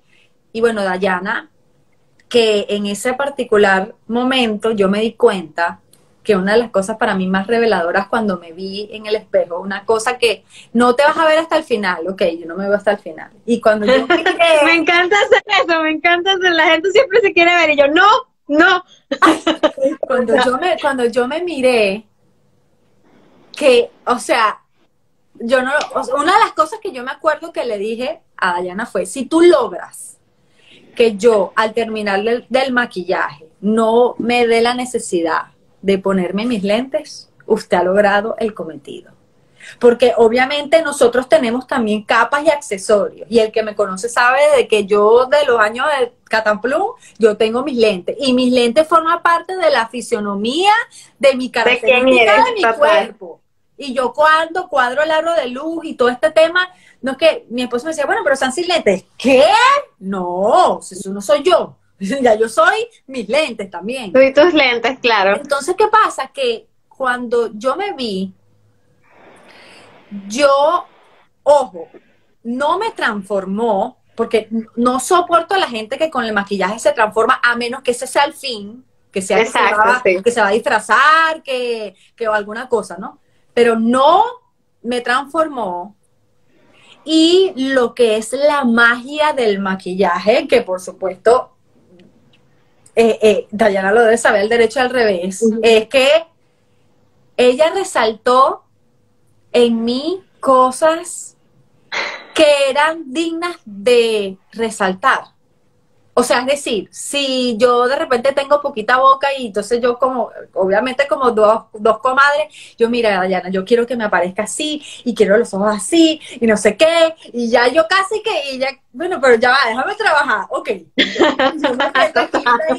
Cuando yo me vi, de, de, paso yo creo que tengo esas fotos y yo creo que en algún momento de esta semana yo las, tengo ahí también. Las voy a publicar y te voy a etiquetar para que la gente mire esa belleza, pero es que era yo, era yo, no era otra persona, era yo. Yo caminaba, yo me acuerdo que ese día, Dayana, yo, tú, debes, tú te debes acordar, yo tuve que ir al gimnasio, yo estaba yendo al gimnasio y yo me fui al gimnasio con el maquillaje y yo decía, ya me había hecho las fotos temprano. Exacto, Fui al gimnasio y luego iba a ir a la radio y yo dije, yo no me quito esto, sino cuando me vaya a mi casa. Exacto, cuando me vaya a acostar y bueno. Y yo entré, sudé, hice de todo, llegué, bueno, me agarré, me, me dio como, no me eché nada, o sea, yo creo que hasta con la mano. Y no sé qué, llegué a la radio y todo el mundo dice, claro, yo era productora, yo no tenía ningún compromiso, aparte hacía radio. O sea, no importa si yo iba en Converse, franela, suéter, y cuando yo llegué todo el mundo, o sea... La gente... Y Gaby. Te, vas a, sacar la cédula, típico del venezolano, que te vas, te, te, te estabas sacando el pasaporte o la cédula. Y yo sentía, de verdad sentía, que la, lo que me decía la gente era la reafirmación, lo que ya habíamos hablado. Pero yo no, yo sentía en ese momento que no había nadie en el mundo que me rodeara en ese presente para mí perfecto, que era más bello que yo. Y yo decía, esto. la palabra es empoderamiento. Te sientes empoderado, o sea, te sientes que puedes con todo, porque te sientes bien, o sea.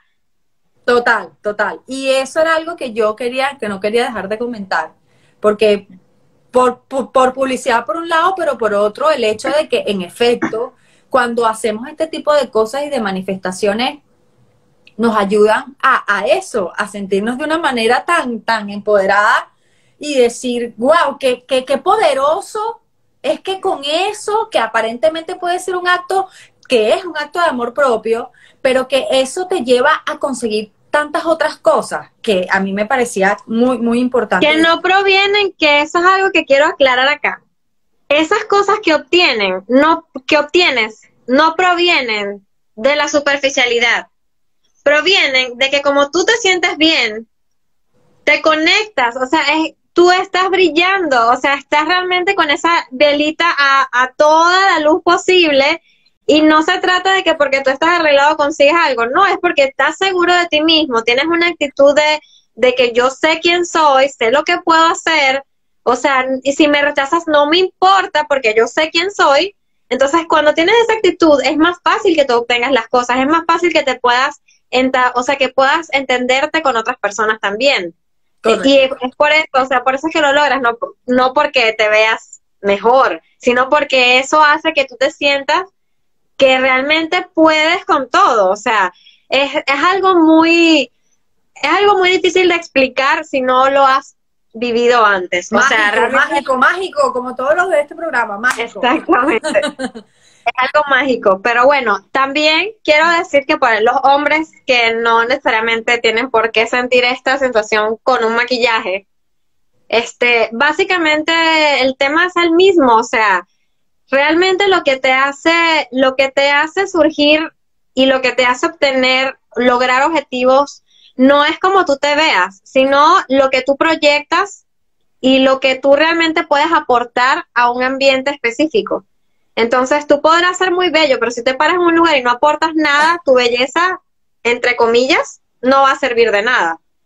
En cambio, si tú te paras en un lugar sintiéndote bien y queriendo aportar, así tú no tengas ni una gota de maquillaje y vayas en Converse, igualito vas a lograr algo, te vas a, vas a lograr conectar, vas a lograr algún objetivo.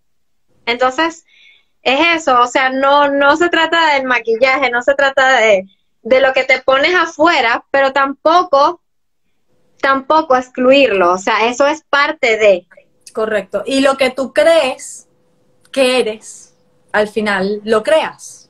Si ustedes creen, como muchas veces lo he escuchado, incluso en este chat, si tú crees que me estás viendo, que me estás escuchando, si tú crees que eres feo, pues eres feo.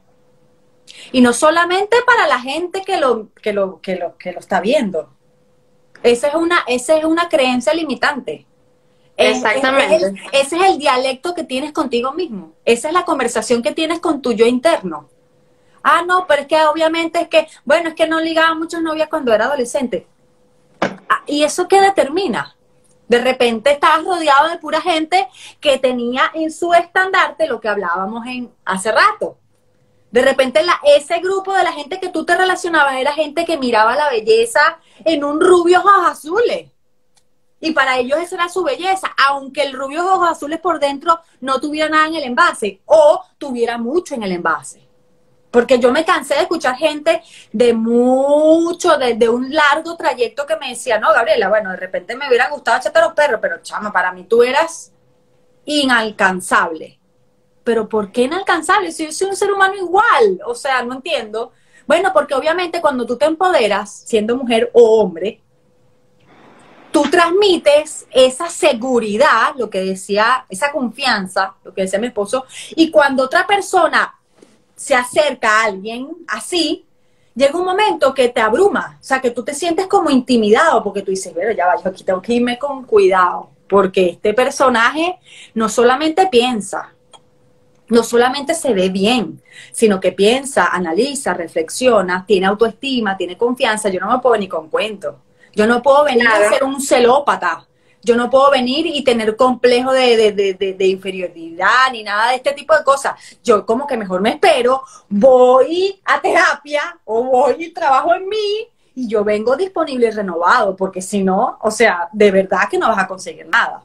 Entonces, obviamente, ¿cuál es la conversación que tienes contigo? Porque ya les repito, yo me siento bella pero no porque, porque, porque hay cosas de mí que yo siempre he dicho, y esto es algo súper importante que ni siquiera había, no sé ni por qué no había puesto en la, en la, en la preproducción. La lista. Es el tema de los complejos. Si usted tiene un complejo, usted tiene dos opciones. Escuche bien, ojo pelado y anote. Dos. O usted vive con su complejo y son esas gorditas bellísimas que yo las no si pudiera las besar en la playa, que te se ponen un hilo dental y salen con su celulitis, vamos, pero estoy feliz y con una sonrisa y uno la flaca espalillada, así, bellísimo, uno dice, ay, esa mujer sí es ridícula, más ridícula eres tú que lo piensas, si ella está feliz y tú estás posturada en la broma, cuidándote que, ay, no me voy a mojar el cabello. Criticando. Me, puse la planta. Ella feliz y tú ahí sentado criticando, o sea. No, no, no, o sea, o combates el complejo, pero no es una guerra, yo se lo decía también hoy a alguien, las enfermedades, los complejos, no es algo que uno, no, me tomo esta pastilla para eliminar, para matar, para combatir. No, todas esas cosas vienen a mostrarnos cosas. Cuando tú sientes que tienes un complejo, ¿dónde está el complejo? Claro, eso es una terapia. Pero ¿dónde es que cada persona cambia, o sea, cada persona esa visión de los complejos y eso es muy profundo, o sea, incluso eso puede venir desde que eras un niño, pues. Correcto, correcto. ¿qué pasa? En mi caso, yo tengo un complejo, no tengo uno, tengo unos cuantos, pero cada vez tengo menos. Porque sobre todo el ser humano, ay, que no me gustan mis manos, ay, que no me gusta no sé qué, ay, que no se gusta no sé qué. Yo tengo una anécdota micro, micro, y yo la voy a decir porque da demasiada risa. Yo tenía un tema con mis pulgares, mis deditos gorditos, esto que ustedes ven aquí. Eso como... Tiene esa edad, o sea, es que aparte... Aparte, ustedes de, verdad, ustedes de verdad, de verdad, con todos los que nos están viendo, ¿ustedes creen que la gente se pone a verlos a ustedes como ustedes se ven?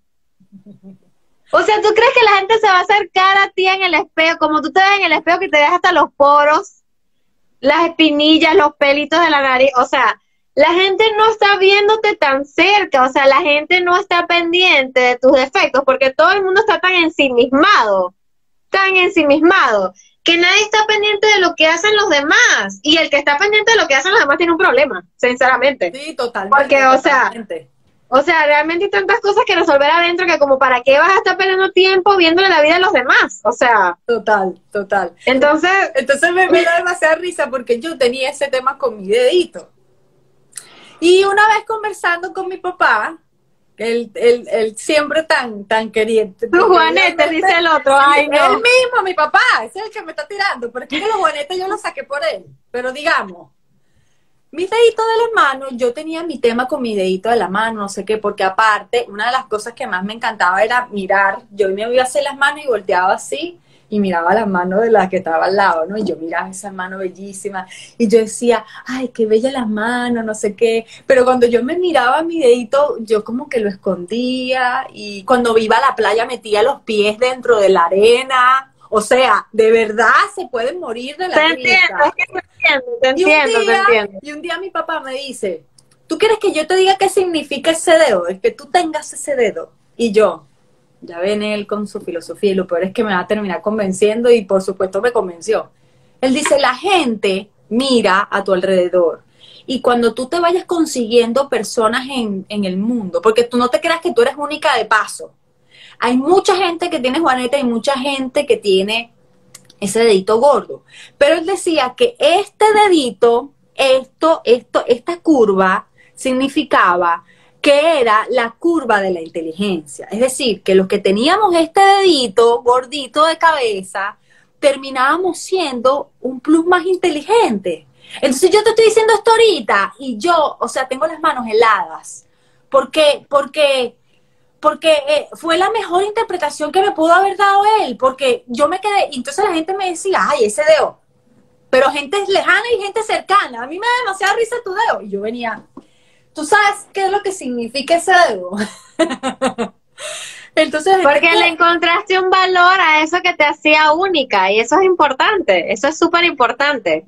Totalmente. Eso, por ejemplo, por ejemplo, cuando, cuando las personas tienen marcas de nacimiento o tienen lunares en la cara, hay personas que no les gusta cubrir sus lunares, les gusta que yo se los desmaquille porque esas personas se sienten bien con sus lunares, no se los quieren tapar. Entonces es lo mismo que pasa con miles de defectos que solamente nosotros vemos, que nadie más nos ve, solamente nosotros no los vemos, y que somos tan injustos a veces con nosotros mismos. Y eso no nos hace sino apagar esa luz que tenemos ahí adentro. O sea, esa, esa autoinjusticia que cometemos frente al espejo, porque somos muy duros, somos muy criticones con nosotros mismos. Entonces, eso hay que pararlo urgentemente. Urgentemente. Sí, sí, sí. Eso cada persona tiene que hacer un trabajo con eso, porque es que realmente nuestros peores críticos siempre somos nosotros. Nos paramos frente al espejo, sobre todo las mujeres. Somos crueles, realmente, con nosotras. Es de que nos paramos y, ay, mira esa celulitis, ay, qué horrible las rodillas, ay, mira, te salió un pelito aquí. O sea, cosas que literal, literal somos crueles. O sea, entonces, ¿por qué? ¿Por qué quejarnos de la cruel? Ay, cuando, cuando viene una persona y le dice a otra persona, ay, qué horrible tus rodillas, tú, qué cruel. Y tú mismo no te dices eso en el espejo. ¿Por qué te parece cruel cuando otra persona lo dice, pero tú mismo te lo dices y no te parece cruel? Entonces es ahí empieza todo. Y peor, peor porque te lo dices todos los días, al menos cuatro, cinco, ocho veces al día, sin que te des cuenta, porque es lo que siempre decimos, el trabajo del inconsciente. Te estás bañando y te estás viendo. Yo ahorita tengo un ritual en la mañana que, eh, o sea, por eso que yo digo, necesito conseguir, un, necesito conseguir un trabajo que empiece yo a trabajar. Entro a trabajar a las 10 y 45 de la mañana, pero necesito uno que, que, que entre a trabajar más tarde que es que obviamente me baño y no sé qué, y me veo en el espejo. Y digo, tú si eres bella, chica, estás preparada para el éxito. Y hay gente que dice, pero qué ridícula es, porque hay gente que se graba, los motivadores. Pero mira, más allá de eso, más allá, porque es que ahorita, ahorita, ahorita es que estamos viendo finalmente algo que digamos que se había mantenido no oculto, pero sí como enclaustrado a cierta parte de la sociedad, que es el ay, mana, qué bella, ay, pero mira, y uno, uno antes no se trataba así, uno esperaba que viniera algún amigo gay de uno a decirle eso a uno para uno sentirse así. Y ahora uno entre las amigas se dice eso. Eso es, eso es demasiado importante. ¿Por qué? Porque eso es, eso es, mira, yo soy de las que piensa que nosotros en nuestra cabeza tenemos un poco de gente ahí, un poco de gente opinando, un poco de gente opinando están los ancestros metidos ahí, están ahí, un poco de gente, eso es una mesa redonda de gente gritando a veces todos a la vez, uno tiene que parar así y decirles, cállense. para poder uno pensar qué va a hacer cuando hay una situación límite, digamos así. Pero ese poco gente ahí a veces tienen voces que no ayudan en nada, solamente envenenan porque son gente que tiene uno ahí en el cerebro, que son viejos, gente que no lo representan a uno. Entonces a esa gente es la que hay que ponerle un parado también en la cabeza. Entonces, mira, ve, hay una historia que yo quiero compartir, que no es mía particular, pero es una persona que yo te mencioné, eh, de hecho, en la, en la llamada preproducción. Hay un tipo, este, que él que él es, él es, él es monje budista y después que él se hizo monje budista, decidió dedicarse al maquillaje, estudió maquillaje y pues el tipo es las dos cosas. Él, su nombre es Nodo Kodo, porque se llama, es, su nombre es súper raro, yo lo tengo aquí apuntado para que no se me olvide. Kodo Nishimura se llama él. Ya después, este, los que quieran y tengan la, la curiosidad lo pueden investigar él es una persona tan única y cuando yo lo conocí a él por redes sociales, yo entendí, entendí que yo no estaba loca, ¿me entiendes? Porque, porque a mí me costó también entender que podía ser un ser espiritual y podía tener mi espiritualidad súper despierta y a la vez dedicarme a la belleza física, porque eso era algo que en mi cabeza y en mi entendimiento no tenía una cosa que ver con la otra. Yo tuve que hallar la conexión para yo poder entender esto es lo mío, lo que me llena, no están separadas, no es que yo tengo que ir a una iglesia y luego maquillar y así es que si hago las dos me tengo que, no, o sea, es, es lo mismo. Para mí, cualquier persona que realmente se quiera sentir conectado con la espiritualidad no tiene que ir a una iglesia a hacerlo. Tú tienes que hacerlo en tu vida diaria con todo lo que hagas y tu trabajo incluye eso. Es más, el tiempo que uno pasa en su trabajo es el mayor tiempo de todos. Entonces, si tú no logras conectar eso cuando estás trabajando también cuando estás haciendo tus labores diarias. Entonces, ¿a qué voy con todo esto? Todos tenemos en nuestra cabeza ese poco personajes, ¿verdad? Ese poco gente ahí opinando y diciendo cosas. Tú también eres una persona ahí. Esas personas que están ahí hablando, están hablando porque hay un, hay un moderador. ¿Quién es el moderador? ¿Quién es el que escucha todas esas voces y les pone un orden? Eres tú mismo. Entonces, toda persona para mí es un Buda en potencia. Toda persona es un Buda en potencia. Pero yo no creo que hay un solo tipo de Buda, que hay un solo tipo de, ser espiritual. Para mí cualquier persona es un ser espiritual siempre y cuando se encuentre, desarrolle lo que le da fe, lo que lo hace seguir adelante. En mi caso, yo tengo mis creencias particulares, que es lo que a mí me motiva, me ayuda a seguir adelante mucho tiene que ver con el budismo, pero realmente no todo es budismo porque yo no me considero de una religión particular. Pero realmente es importante saber qué es eso que te conecta con tu, con tu fe, qué es lo que te conecta con tu fe. Porque, porque para cada persona es diferente.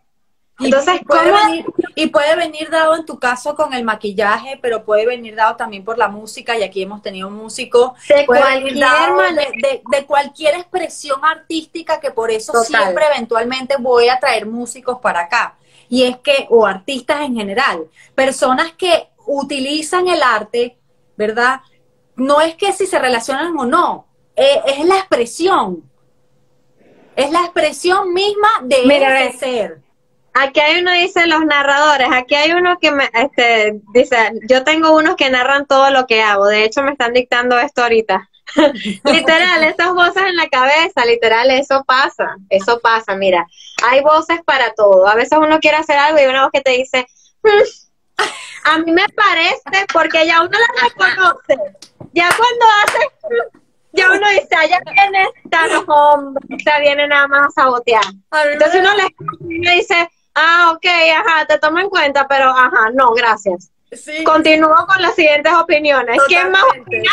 Totalmente. y el, y el jefe que está desdoblado como, o sea, si uno normalmente tiene siete personas, Dayana tenemos como con 15. En esa mesa debe ser una mesa no súper, súper, súper larga, porque entre la, obviamente la inconstancia y esa misma capacidad de, de, tener tantas visiones, llega un momento que tú dices que para tomar una decisión sencilla de qué labial te vas a poner, terminas tú haciendo un, un, un, estrés. Termina la gente peleando ahí, toda esa gente, y yo, bueno, y entonces Ya, se acabó la pelea, sí.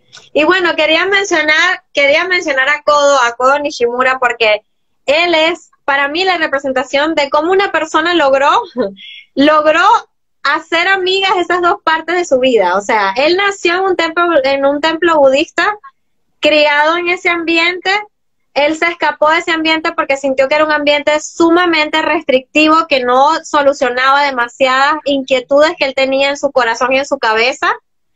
Se metió al mundo del maquillaje y una vez terminó el mundo del maquillaje se dio cuenta que le hacía falta algo que no había culminado y dijo, ya va, entonces resulta que yo me tengo que devolver. O sea, ¿me entiendes? Ahí es cuando voy, los caminos no son rectos, los caminos son muy, muy complicados a veces.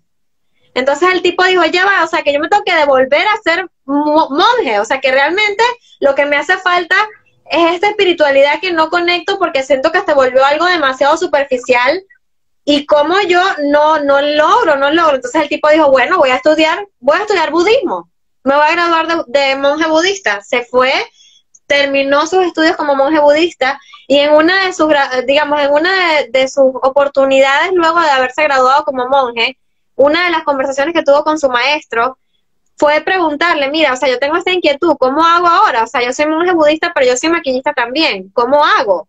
Entonces el, el maestro budista lo que le respondió fue, pero es que, o sea, yo no entiendo por qué tú piensas que tú maquillarte y maquillar a otras personas y ayudar a otras personas a encontrar su belleza está alejado de la espiritualidad.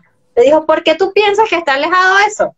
Si al final de cuentas tú estás mostrándole con lo que tú, sin tú decir nada, tú nada más haciendo ambas cosas, tú estás mostrando a las personas lo que es posible hacer, porque hay personas que no entienden que esas cosas pueden estar unidas. Correcto. Entonces, para mí eso fue como, wow, o sea, esta persona, porque yo no soy monje budista, o sea, yo no llegué a esos niveles.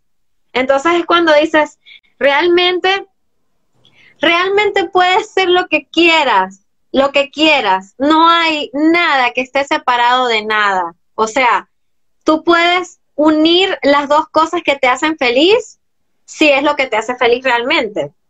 O sea, es, muy importante entender eso, no tienes que no tienes que elegir entre una cosa o la, o la otra. Y nada y nada está separado porque al final tú mismo consigues ser la expresión de eso que decides. Hola Jessie, se conectó una amiga maquinista. Hola amiga. Saludos. siendo, siendo, digamos, contador, siendo arquitecto, siendo maquillista, siendo lo que sea. Lo importante aquí es mostrar, mostrar que realmente somos más que simplemente lo que logramos ver. Y que hay una oportunidad magnífica entre conectar con la profesión, el, todo, sobre todo en el 2020 fue el boom de lo que de que la gente descubrió que sus hobbies o en su o en su Exacto. estando en su que los talentos que los talentos son monetizables. Correcto. Son monetizables y no por el dinero nada más, sino porque si tú tienes un talento y ya eso está ahí y ese, y ese talento puede ayudar a otras personas y esas personas no te van a pagar porque es que tú les estás robando. No, te están pagando porque tú les estás ayudando a hacer algo que nadie los ha ayudado a hacer. Entonces, o sea, e, el, talento, o sea, los talentos, los dones, te los pone ahí el creador o como tú lo quieras ver, o tu, o tu línea kármica, te lo ponen ahí en tu ADN y te dijeron, mira, tú vas a nacer con este talento. Ahora tú es tu responsabilidad descubrir ese talento, este, alimentarlo, hacer lo que crezca como un hijo, como si fuera un hijo, literal. Totalmente. Entonces, los talentos son monetizables, exactamente. Está diciendo, lo están escribiendo acá. Eso es algo importante que tenemos que entender. Porque antes nosotros pensábamos que los talentos eran algo extra que hacíamos y lo monetizable era el trabajo, era la empresa, era, era que estoy vendiendo cosas, era que, pero no, no entendíamos este año 2020 a muchos nos ha tocado entender eh, eh, o reafirmar eso. Y pues que al final de cuentas, realmente lo que todos buscamos es que todos buscamos ser felices. O sea, independientemente de, lo que tú hagas, tú, así tú limpies casas o, o, tú, o, tú, o tú seas, no sé, la reina de Inglaterra, tú lo que buscas es ser feliz. Entonces hay miles de herramientas para, para lograr eso, haciendo lo que, lo que te gusta, lo que realmente tienes talento. Que si yo quiero, si yo quiero que la gente se quede con algo de esta conversación, realmente, primero es que hay que ser muy valiente para hacer lo que te gusta. Hay que, al principio hay que ser muy valiente, porque uno tiene en su mente las miles de razones por las que no se puede. Las miles de razones. Segundo, cuando encuentres lo que realmente te gusta, no te distraigas, no hagas otras cosas para distraerte, porque es distracción. Y si no te es que vas a estés mal, distraer, y si te vas a distraer, hazlo para sea conscientemente, o sea, y no me refiero, no me refiero a distraerme tipo que bueno, es mi trabajo, voy a descansar, me voy a poner a ver una película. No, me refiero a que, ay, lo mío es el maquillaje, pero ¿sabes qué? Me ofrecieron un trabajo que voy a ganar tanto fijo, mejor me quedo con esto porque es algo fijo. Eso es una distracción. Porque a lo mejor con tu trabajo de lo que te gusta vas a ganar más que, eso, que ese dinero fijo, pero como no viste más allá y no confiaste en tu talento, te perdiste esa oportunidad, Y- perdiste tiempo. Y también otra de las cosas que me parece súper importante es que no es casualidad, porque nada lo Aquí hay preguntan, ¿qué me dices cuando uno siente que le falta algo, que hay algo más que no sé qué es? Ahorita respondemos eso. Ok, otra de las cosas que yo quería aportar era que no es casualidad que toda la gente que yo he entrevistado en este programa, que está ligado con lo holístico o con lo artístico, al principio siempre dijeron lo mismo, que era algo de lo que pensaban que no podían vivir de eso. Pero en el episodio anterior, que si no lo han visto, en lo que termina en este, no hoy, sino mañana, van y lo buscan. Yo hablé con María Andreina, que es un coach ontológico, que hablaba justamente de cómo te conectas, cómo tienes que conectar la abundancia y el dinero y cómo te relacionas así, cómo te, cómo te, cuál es el, el- el diálogo interno, cómo te conectas tu profesión con tus talentos y esa mezcla termina resultando en algo que es totalmente monetizable, rentable, sustentable y todo lo que termina en hable. Entonces, ¿qué pasa? Total. Que hay, vemos muchas personas también que la profesión termina siendo una punta de tranca. Y esto también lo quiero decir, porque yo conozco mucha gente que me ha dicho, no, pero es que yo estudié para ser arquitecto. O sea, yo no me veo haciendo otra cosa. A mí me ha pasado que yo he escuchado, no, bueno, que, que yo soy, bueno, te morirás siendo solamente eso. Porque es que la única manera que tú te puedas relacionar realmente con tu propósito, con el ikigai, con los dones, con los talentos, es que experimentes, porque tú no sabes si la decisión, como yo te dije al principio, de que quería estudiar medicina, yo no sé si estaba dada porque en mi linaje familiar había mucha gente enferma. Entonces, obviamente, tú tomaste una decisión, pero tú sabes cuántas veces cambiamos de idea en el camino. Tú sabes cuánta, cuánta gente sí cambia, que, la, que ese dicho de que no, la gente no cambia. O sea, next. Todo, si nos tardamos en conocernos a nosotros mismos, ¿cuánto tiempo? Tenemos derecho a cambiar de opinión las veces que sea necesario, pero con conciencia. Entonces, si usted es médico, si usted y usted es lo que sea y usted dice que usted no puede hacer otra cosa sino eso, que le vaya bien. Vaya y venga, como dice mi astróloga. Si usted no tiene la capacidad de saber que esa medicina le puede servir, pero resulta que al final usted quiere ser nutricionista. Ah, pero es que yo no puedo ser nutricionista porque, te- discúlpame, yo tengo posgrado en no. Ok, agarre esos papelitos, ¿verdad? Y péguelos en la pared, que le sirve. Yo, yo voy a pegar el mío de periodista. Y obviamente que luché hasta las últimas consecuencias por graduarme, pero siempre supe que no iba a ser periodista reportera y que no iba a ser vocera de malas noticias. Y ojo, aplaudo y admiro al, al, al- A los al que sí lo hacen, claro. Al de calle, al que arriesga su vida. Y yo no es que no arriesgue mi vida por comodidad, es que no está dentro de mi, de- dentro de mi propósito. Y lo que no se acerca a mi propósito, lo lamento.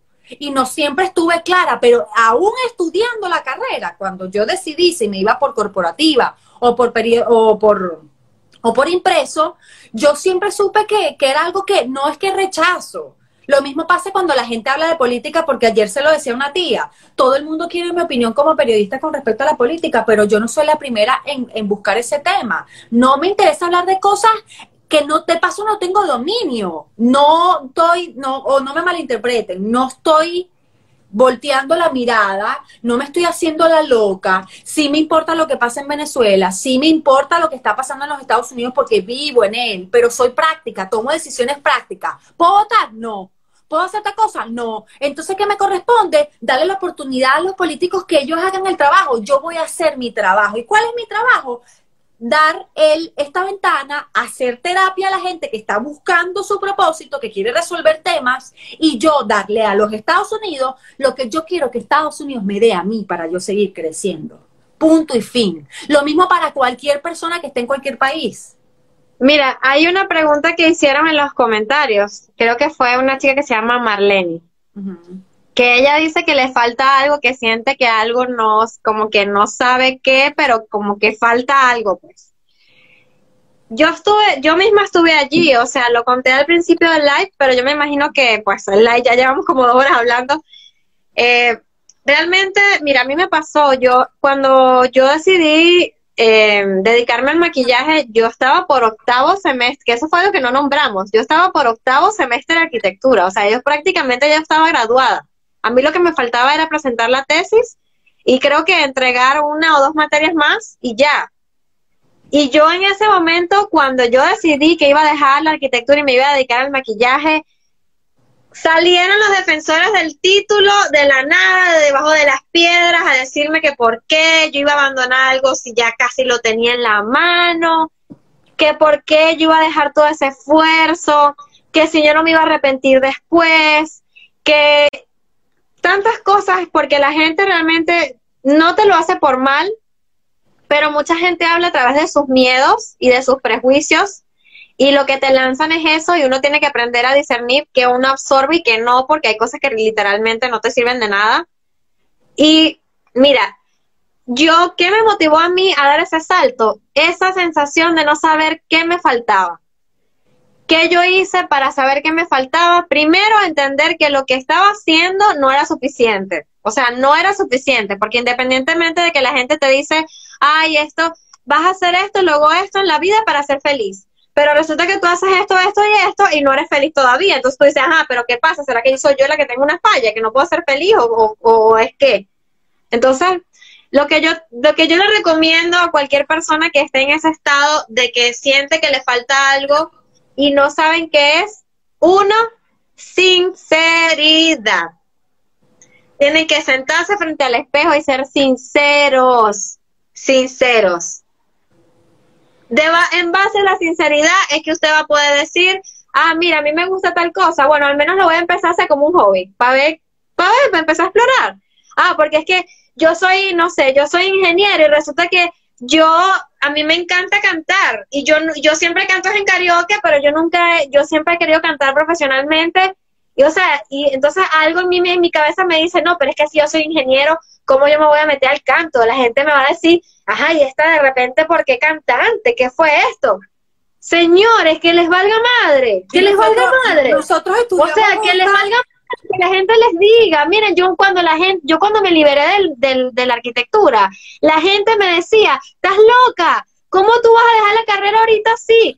Pues yo la dejé, yo la dejé y lo que más difícil para mí fue, fue decirle a mi mamá, mamá, no me presiones más porque no voy a obtener un título. Si tú quieres verme triunfar con el maquillaje, aquí estaré, pero yo no voy a estudiar arquitectura y hasta el sol de hoy agradezco demasiado todo lo que aprendí en arquitectura, pero yo nunca he sentido que me ha hecho falta mi título de arquitecto. O sea, nunca. Voy. ¿Por qué? Porque yo dije, ¿para qué? ¿Para qué voy a tener ese título ahí guardado? ¿Me entiendes? O sea, es dejar un poco el ego de que yo quiero ser esta cosa y soltar y decir, ya va. O sea, yo no, yo no me voy a intentar meter en este molde juro cuando yo me estoy dando cuenta de que no me siento bien. Y eso lo ves y eso lo, lo, lo, lo miramos. Uno cuando nos ocupamos de saber y de reconocer en la historia que a veces ocupamos un lugar que no nos corresponde. Y eso lo trabajamos tú y yo. O que estamos siguiendo objetivos de personas que no son nosotros mismos. De otra Exactamente. que no es necesariamente, que igual esa gente lo hace por amor. Ojo. Claro, no se les niega. La cuestión de saber que la gente por nunca han sido para que, para que yo tenga o para perjudicarme de alguna manera. O sea, son palabras que vienen desde la preocupación de madre de que, mira, o sea, dejaste una carrera, ¿cómo es esto? O sea, que de verdad esta decisión que estás tomando es lógica. O sea, ¿qué pasa?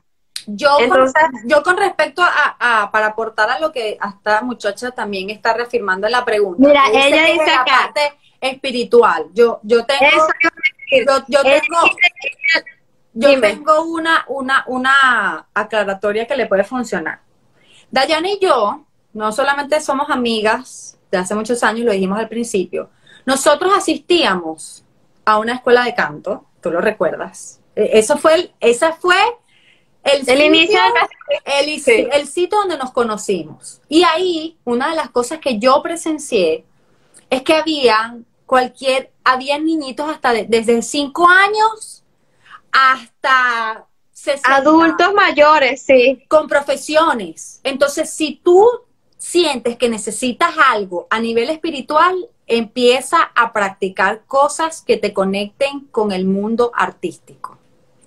Lo que tú quieras, porque ahí, ahí y de hecho ella, ella está diciendo, mira, ella está diciendo, estoy clara que me encanta la pastelería, me refiero a la parte espiritual. Ahí está el problema.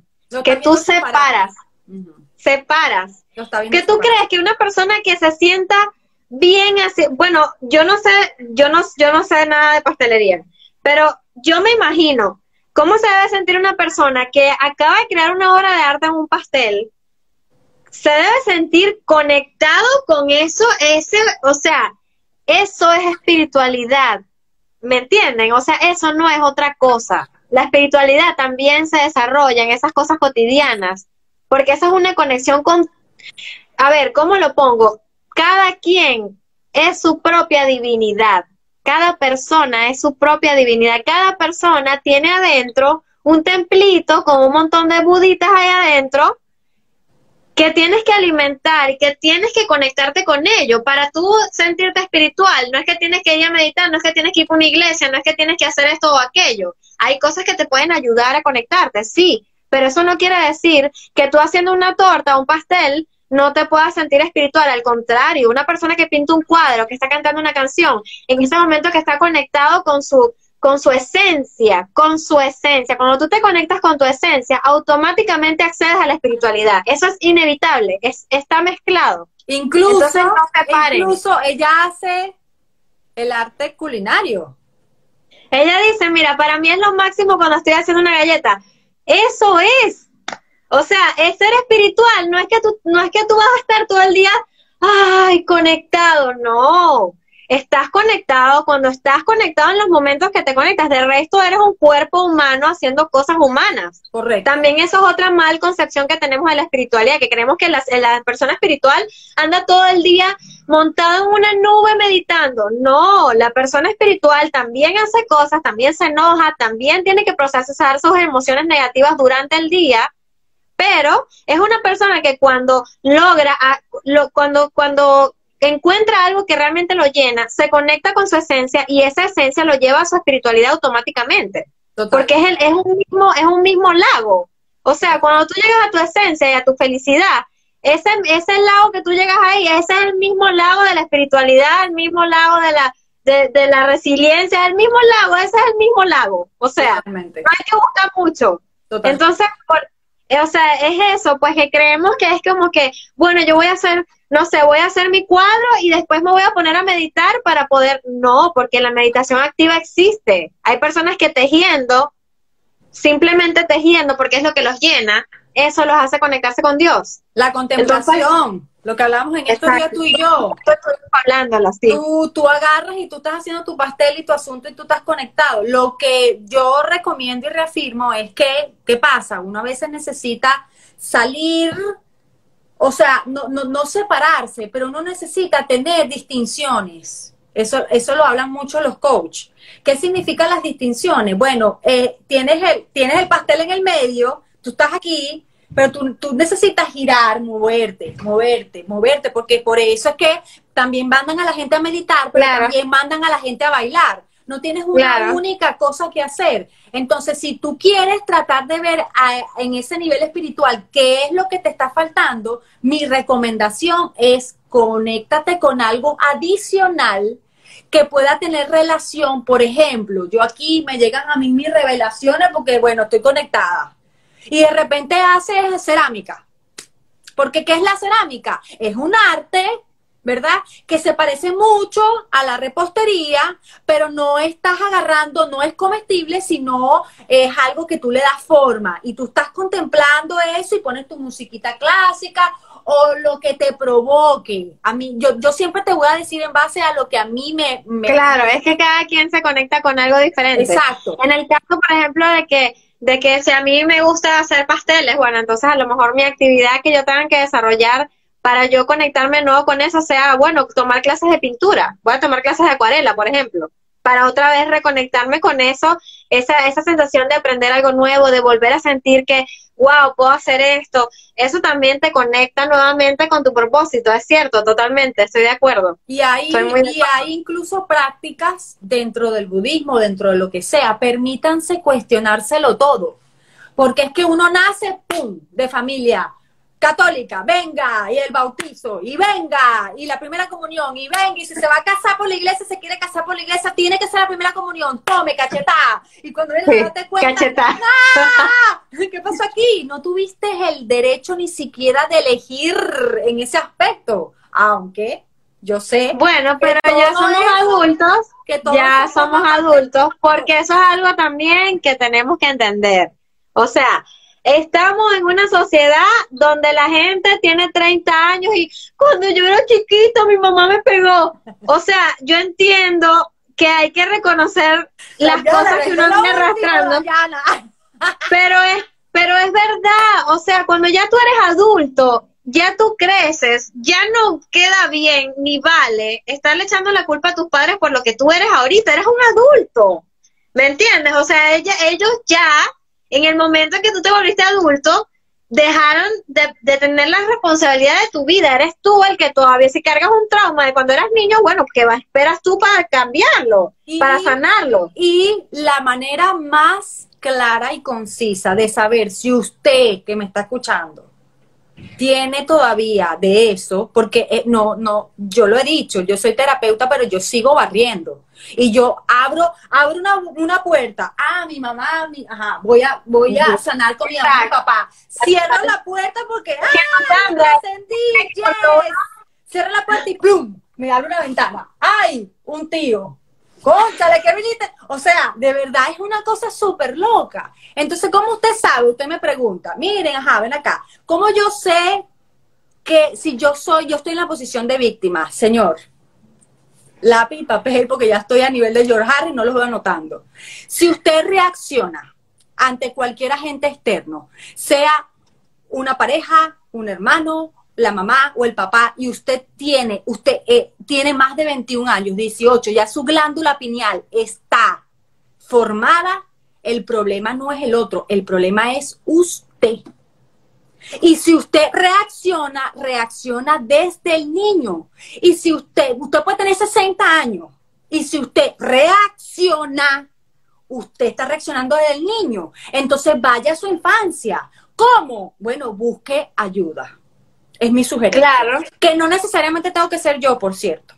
Hay muchos y muchos geniales. Entonces, mi, mi forma o mi consejo para, para ir a al, al sorteo es que usted vaya que, que, todos somos un cuerpo, que obviamente no somos ninguna iluminadas ni somos cercanas a ser a un Buda completo, pero uno va en ese camino, uno autoanalizándose. Ay, que estoy tengo una relación tóxica con un familiar.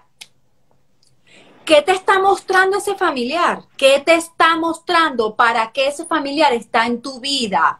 No victimices, no digas que tú, que tú, que tú. No, el problema no es él, el problema eres tú. Y si tú te haces cargo de tu tajada, de tu metro cuadrado, y el otro se hace cargo de su metro cuadrado, entonces la gente va a vivir más feliz y más armónica. Estamos acostumbrados de ver en el otro el problema, cuando el problema somos nosotros, porque nosotros elegimos a nuestros padres, nosotros elegimos a nuestros hermanos, nosotros elegimos a toda la gente. Y si ustedes no me lo creen, empiecen a hacer el ejercicio de contemplación en cómo están llevando sus propias vidas. Si ustedes quieren tener conexión entre cualquier profesión, en este caso Dayana que es maquilla, pero si usted quiere ver cuál es la relación que tiene su profesión, cualquiera que esa sea, con, la espiritualidad. su lado espiritual, mire cómo usted se relaciona con la gente que tiene en su hogar, en su núcleo, porque cuando usted mira ese núcleo, es ahí, esos son los primeros maestros inmediatos que te vienen a mostrar realidades y que te vienen a decir dónde está lo que tienes que trabajar, dónde está. arreglar, claro, totalmente. No, yo no le voy a mentir. Y obviamente todos tenemos puntos de inflexión, todos tenemos conflictos, todo, pero una de las cosas más reveladoras es que me lo enseñó la política de mi país, es que tú puedes pensar diferente a mí. Eso no significa que voy a estar peleado contigo, resentido contigo.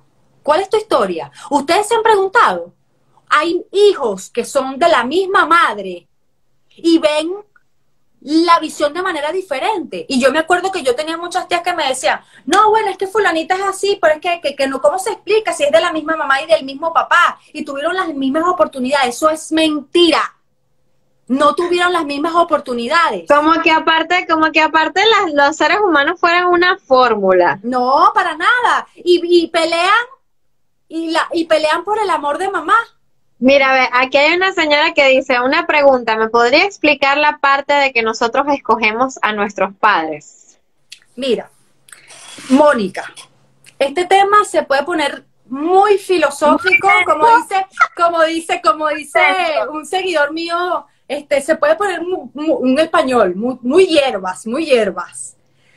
Lo que te puedo decir para poder avanzar y que no te quedes con la duda podemos tener una conversa aparte, pero para no dejarlo, porque esta, esta misma pregunta la pueden tener muchas personas. Nosotros tenemos creencias y yo y Dayana y la gente que yo he entrevistado en este programa pensamos más o menos de la misma manera. Eso no quiere decir que nunca invite a alguien que piense diferente a mí. Pero hasta el momento yo creo que uno tiene un plan y antes de nacer. Antes de nacer. Yo creo en la reencarnación. Y yo fui nacida de, padres eh, católicos y nací y estudié en colegios católicos y hice mi primera comunión. O sea, yo hice todo el tema.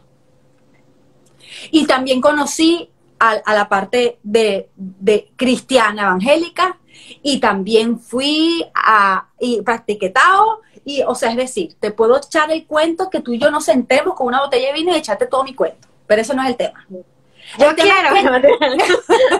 el tema es que yo sé que uno, partiendo de que yo creo en la reencarnación, si tú no crees en la reencarnación, amiga, yo igual voy a seguir echando el cuento, pero ya tú sepáralo para otro momento. Porque yo creo en la reencarnación. Cuando uno está en ese lugar, donde va, va a pasar, que, viene como a, pasaste de una reencarnación a otra, vas a un lugar donde tú empiezas a estudiar. Hmm, ¿Qué me faltó? Rindes tu tarea, tu cuento, tu ajuste de cuenta. San Pedro, quien sea. Aquí hiciste? ¿Qué dejaste hacer? Pum, pum, pum, pum. Ok. ¿Qué materia te quedó? Ok, mira, te quedó. Aquí no saliste muy bien. Ok, vamos a planificar. Taca, taca, taca. Y tú ves a la tierra. Entonces, hmm, ¿qué será lo que yo quiero aprender en esta? Tú mismo a medida de que tú te vas poniendo tus propias trabas, crees que son trabas, y toda la cosa, tú planificas, mira, yo quiero nacer aquí, yo quiero nacer esta hora así, yo quiero que mis hermanos sean fulanitos de tal y perencejo, yo quiero que mis papás sean para ver. Hay conflicto aquí. Ahí, quiero ir ahí. ¿Por qué? Bueno, porque yo quiero ir ahí, porque si yo trasciendo, me elevo. Ok. Ah, bueno, se imprime. Vamos pues. ¡Guau! Y de repente. Naciste. ¡Guau! Te despierta. ¡Qué bonita! Se te olvidó el plan. Pero ahí está todo lo que cogiste los personajes, están todos ahí puesticos ya. Entonces Sí. cuando tú miras esa realidad y te pasan cosas que tú crees que no, que no, ¿por qué a mí? Desde la víctima. Yo creo que, yo creo, yo quiero agregar algo a tu explicación de por qué, por qué tú, o sea, según nuestra creencia, lo que nosotros creemos, este, nosotros escogemos a nuestros padres y a las personas cercanas en nuestras familias. Este, aparte yo quiero agregar que realmente nada es casualidad, o sea, em, la, la escogencia de esas personas no viene tampoco de una cuestión de capricho del alma, viene de conexiones que esas almas tienen en vidas previas, viene de asuntos pendientes que tienen esas dos almas y, y realmente los padres son las figuras más trascendentales en la vida de una de las vidas de una persona porque pues son los que te dan cabida a este mundo físico, ¿no? Los que permiten que tú llegues eh, a un cuerpo. Total. Este, pero no siempre tus padres son eh, realmente el, el modelo que tú, ideal que tú tienes de padres, porque realmente los padres son seres humanos como tú y también tienen un objetivo que venir a cumplir a este planeta igual que tú. O sea, entonces cuando, cuando tú empiezas a ver a tus padres y a las personas que te rodean, no como tus padres, no como tus hermanos, no como tus, sino como almas que están en conexión contigo por un motivo, por el motivo del que sea, crecimiento, eh, apoyo, lo que sea, que al final todo es crecimiento, básicamente. Cuando tú empiezas a ver a tu alrededor y a, y a- y a entender que las personas que están junto a ti no están allí por casualidad, sino que son personas que están allí porque hay una conexión entre esas almas de vidas previas, tú empiezas, eso transforma por completo tus relaciones, porque ya, ya tú no vives en el, en, en la emoción visceral de los momentos que pasan, sino que tú ves más allá y dices, ya va, esta relación con esta persona, yo la puedo dañar así o no la puedo llevar de tal manera porque esta persona y yo traemos un trabajo. Entonces cuando la persona, cuando tienes familiares que realmente no son agradables contigo, o que no te apoyan o que te dicen X, Y, Z que no te gusta, realmente ahí el trabajo no es tú decir, ay, este familiar mío, qué fastidio, sino decir, ¿cómo yo absorbo y proceso esto y suelto de mí algo procesado, positivo, porque a final de cuentas, si yo no arreglo esto con esta persona, me la voy a encontrar en la próxima vida, peor me la voy a encontrar. Lo O sea, va a ver ser una materia repetida, materia lo, Lo repetida. pueden ver así, lo pueden O ver sea, así, materia repetida, es porque- totalmente válido. Si usted no quiere conseguirse en la próxima vida con un familiar que ahora mismo le está poniendo una traba, piense que tal vez usted tiene una deuda Soluciones también. y solucionar no siempre es ir a darle la razón al otro, no, es hacer las paces con la idea de que el otro no tiene que pensar igual que tú, punto. Hacer las paces, porque es que uno tiene la noción de que uno tiene que convencer al otro que piensa como piensa uno. No, hay personas que sí les puedes convencer porque están así, o porque piensan igual que tú, o porque comparten este ideales. Pero hay personas que simplemente no están para que te entiendan, están para que te respeten y tú les respetes y marques una línea y esa línea es de- desde el amor, o sea, desde el amor de que mira, o sea, no me fastidies mi vida, yo no te fastidio la tuya, nos queremos de esa manera. O sea, entonces- Justamente, cuando tú miras que esa persona tiene una historia que tú conoces, pero no conoces, no la conoces de la voz del protagonista. Y eso es mágico cuando el periodismo te, se involucra en mi vida y me da esto. Que tú puedas tener un... Porque es que yo, cono- no, yo no me voy a saber la historia. ¿Cómo te vas a saber la historia de la voz de quien la está cantando? Que es mi hermano, que yo vi, yo vi, eres hermano mayor o hermano menor. Porque si eres hermano menor, del cuento te lo sabes, ¿de quién te lo sabes? De que te lo contaron, porque no estabas, estabas en otro, en otro tema. Y si eres el hermano mayor, miraste que el otro en el momento que nació ya se dio cuenta que tú eres el primero y el mayor y era el que tenía más la atención. Y después si eres el menor te representa que el mayor es el que tiene por ley el amor de mamá y papá. ¿Qué hay detrás? ¿Qué hay? ¿Qué hay detrás de la claro, historia? es que eso, y a eso van, y a eso van las, bueno, lo que tú, una parte de lo que hace eso en tus terapias, que son las constelaciones. Correcto. O sea, entonces, ¿qué pasa? Yo no les digo que Mira, de hecho, voy a contar algo, voy a contar algo particular mío que me pasó con las constelaciones para que, este, eh, para que puedan entender un poco más a qué se refiere, a qué te refieres tú con el tema, pues. Este, yo, eh, como les conté, estudié arquitectura, decidí dejar la carrera en octavo semestre porque entendí después de arrastrarlo, porque no era algo que yo fue que entendí en octavo, no, yo venía desde quinto, desde quinto venía dando golpes en la carrera, porque yo repetí diseño, o sea, porque yo empecé a darme cuenta que no me gustaba y como te digo, como te dije anteriormente, o sea, a mí me cuesta demasiado sostener algo que no es lo que me gusta. Entonces, en esa época yo no entendía que si algo no me gustaba tenía que soltarlo y ya, y realmente darle un, un cierre a ese ciclo, sino que me, me costó como tres semestres más entender que yo tenía que soltar eso. Y yo siempre tuve en mi mente como que esa culpa de que yo era la hija primera de mi familia, que como yo no me había graduado, que, que, que horrible que yo no había podido darle eso a mis padres, o sea, que ellos tuvieran una hija graduada, porque eso es algo que a mí me, o sea, independientemente de que yo era feliz con mi decisión, yo aún así pensaba que mis padres querían eso de mí y no lo lograron nunca, ¿no? O sea, como que fue algo que ellos esperaron y no lo vieron nunca suceder. Y, y simplemente, o sea, es como que yo hice la terapia contigo para hacer la primera sesión de, de constelación fluvial, por cierto.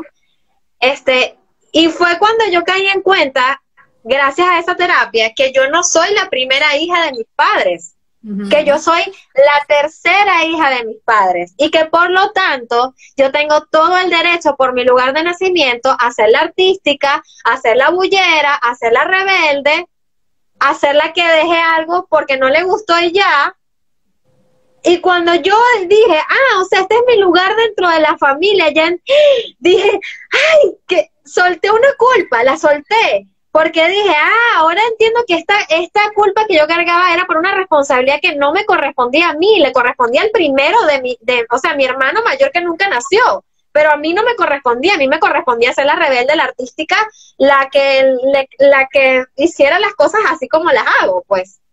Entonces fue reconciliarme a través de esa terapia, reconciliarme con esa parte de mí y soltar esa culpa absurda que yo cargaba de ser yo, de ser yo, porque yo tenía una imagen de que yo tenía que ser la primera hija, o sea, el ejemplo, el ejemplo de mis, de mis, y resulta que no, yo no tenía que ser ejemplo de nadie, o sea, y fue cuando yo entendí eso que dije, solté tanto, tanto, tanto peso, porque es algo que me repitieron desde que yo era niña, que yo era el ejemplo, pero resulta que yo no era el ejemplo. Yo nunca tuve ejemplo de qué y para quién. Exacto. Entonces, o sea, y hacer esa terapia para mí fue ubicarme en mi árbol genealógico en el lugar correcto, no en el lugar que yo creía que estaba, sino en el de que de verdad debía estar.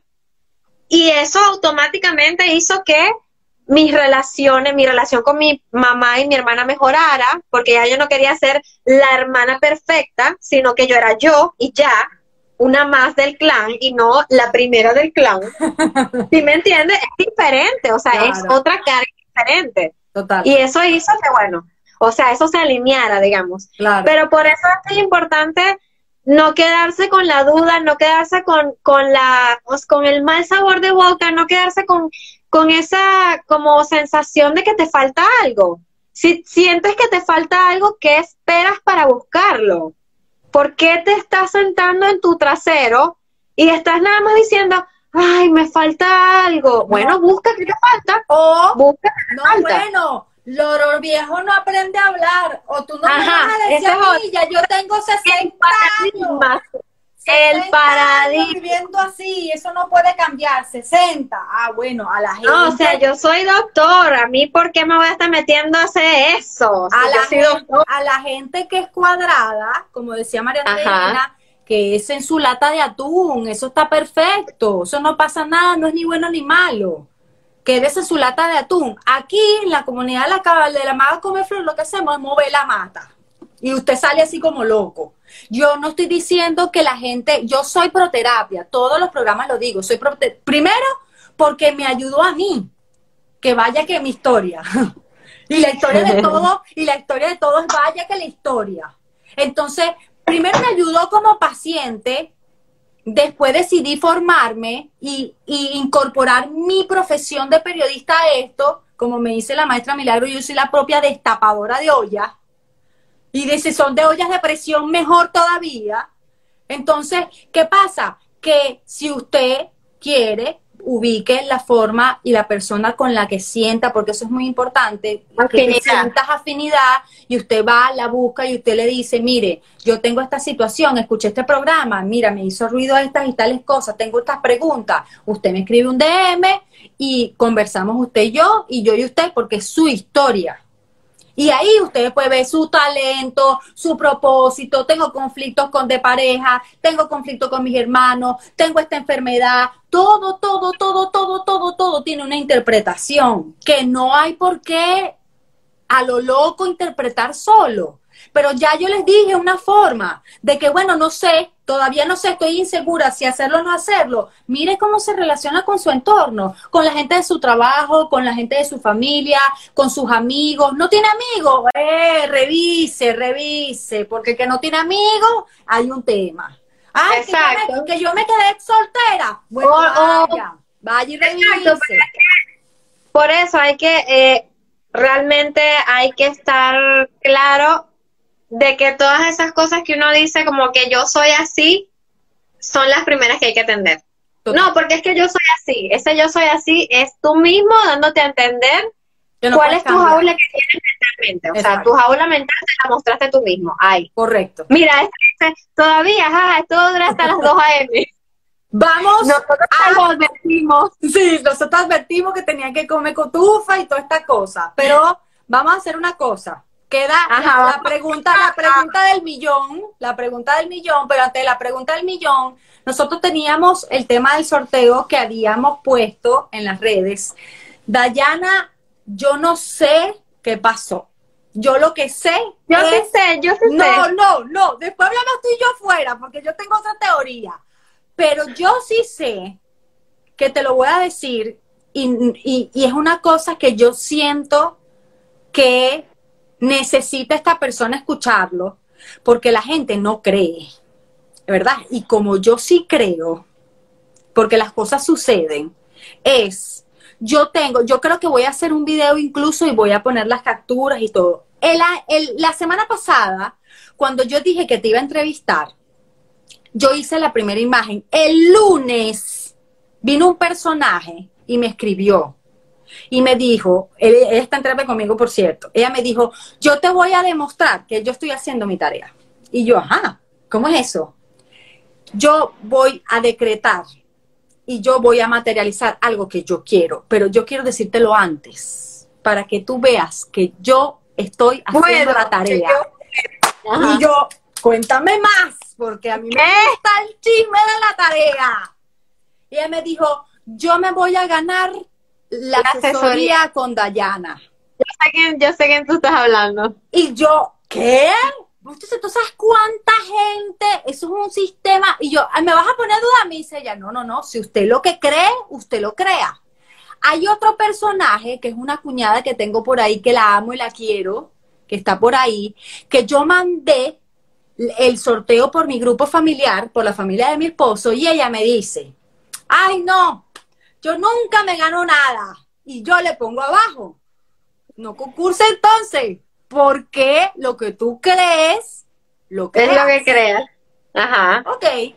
Resulta que cuando me meto antes de comenzar el programa, que me meto a ver, ajá, cuánta gente va aquí, porque quedamos que vamos a, poner a una persona que haya hecho todas las cosas en el, en el sorteo y, y otra y luego hacíamos el post. Cuando hoy por, y todas estas noches he hablado con mi esposo, que es mi partner, le digo, chamo, ¿qué pasó aquí?